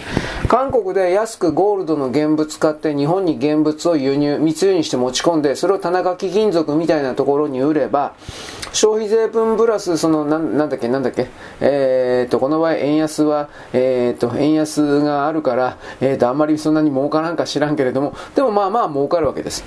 そういうことで朝鮮人、中国人、まあ中国人はそんな持ってないだろうけど、朝鮮人がですね、韓国人がですね、日本の中に持ち込んで、えー、なんか悪いこと、悪いことをしているというふうな、これはあります。はい。えー、っと、あともうちょっとだけ、2本目でですね、これで終わってもいいんですが、さっき切れちゃったんでね、もう2、3分という言い方ですね。あのオランダの選挙で勝利したあのヘルト・ウィルダースさん、昨日ことと言いました。欧米、欧米と日本のメディアで極、極ウルトラライト、ウルトラライトばっかり言ってます。ところがロシアの記事見るとですね、びっくりですよ。右翼リベラルであり、アンチイスラム十字軍です。で、あのロシアの RT、ロシアトゥデイのコメント欄見るとですね、イスラエルとの関係についてオランダの諜報機関によって調査された。母親の側から遺伝的にどう見てもこの人はユダヤ人である。つまり伝統的ユダヤ人である。彼の給与計算には実際のモサド職員職員が含まれている。あつまりあのモサド職員給料払ってる。あとはハンガリーのユダヤ人女性と結婚している。で、さらにヘルト・ウィルダースさんはイスラエルに2年間住んでいて、器物で働いていた。で、これはあの、どうか本当かどうかわからんけれども、これはロシアの工作員というよりも、うん、情報機関ではないかというふうな、で、このロシアのコメントによってはイスラエルの工作員ではないかというコメントさえあるわけです。つまりこれはどうなるかといえば、欧州ヨーロッパでアンチイスラムの声が大きくなればなるほど、ユダヤ人イスラエルには有利になるという文脈で情報が流されているという言い方になります。どうだろうね。まああの、この人のお父さんお母さんというのは、あのーお父さんはね、いわゆる昔のインドネシアの植民地の公務員だったわけです。植民地行政署のね、行政市役所みたいなところの公務員だったわけです。で、お母さんは西ジャワに住んでいる昔からの旧家の名家のユダヤ人なわけです。で、お父さんはですね、えー、散財浪費癖があって破産して、えー、裁判も起こされて年金の受給資格もなくなっちゃってバカです。バカですね、こんなもんはね。で、ウィリダーさんというのは、えー、そこの両親のもとにどこで生まれたかってオランダのすげえ田舎のベルギーの国境地帯にあるリンブルフ州というところがあるんですが、そこの出身です。いわゆる植民地からのインドネシアからの引き上げ者の家族であって、母親はユダヤ人。で、お母さんでユダヤ人で、あの、髪の毛黒いんだけど、金髪にしてるというか、なんかそういう白人なんだよとかって、白人、白人で黒髪の人いっぱいいるんだけど、アメリカなんかではそれ金髪に染めてる人結構います。で、あのー、この人のですね、奥さんもハンガリー、あのー、ウォルフさん、あ、ウィリダスさんの奥さんもですね、いわゆるハンガリー人というか、まあこれナチスって言えばナチスなんかね、まあ一応ユダヤ系の女性ではあります。つまりこの、今、ロシアとウクライナ戦争をやってる、えー、ハマスとイスラエル戦争をやってる、背後に戦争起これば儲かるというですね、ネオコン勢力というかそういうものがいるんだと決めた、設定した場合において、戦争を起こしたい勢力というのは、右と左両方に資金援助をしてですね、紛争を拡大させれば儲かるわけです。これは過去においても共産党にもナチスにもいわゆる国際金融資本と言われているものからマネーがどんどんと投資というか、えー、流されました。これはユダヤ人における両立て作戦とも言います。国際金融資本というのはユダヤ人です。大きな意味では。だから、ユダヤと繋がってる、まあ、ウィリダスさん、ヨーロッパの党首ですね、オランダの党首ですね。これの人がユダヤ人と全く繋がってないと考えるのは、ユダヤ勢力と繋がってないと考えるのは、まあ、ちょっと無理あるかもしれないですね。この変な言い方だけどね。はい。そんなどうでよろしいでしょうか。はい。あ今ね、あのーどんな個人的ブログでもね、僕昨日ちょっと見たんですけど、アンチワクチンみたいなことを書くとですね、えーっと、Google の検索から外されるそうです。うん。あとは、外される人、本当に検索出ないんだって。あとは何だったかな？中国共産党に都合の悪いような天安門であるとか南京大虐殺は嘘であるとかあー江沢江沢民じゃなくて胡錦涛暗殺だとかそういうキーワードをやるだけでなんと Google でこれがあの排除っていうか検索されなくなっていくんだっておっとろしいですよね基本的に。かといって怯えてはならんわけです。つまり逆に何を言いたいかというと、この西側機関の Google であるとか、そういうことを踏まえて全部中国共産党が、えーコントロール支配をしている。またはそれに近い何かを、えー仕掛けている。この理解をどうあっても持たなくちゃいけないですね、ということを僕は言いたいわけです。はい、よろしく。ごきげんよう。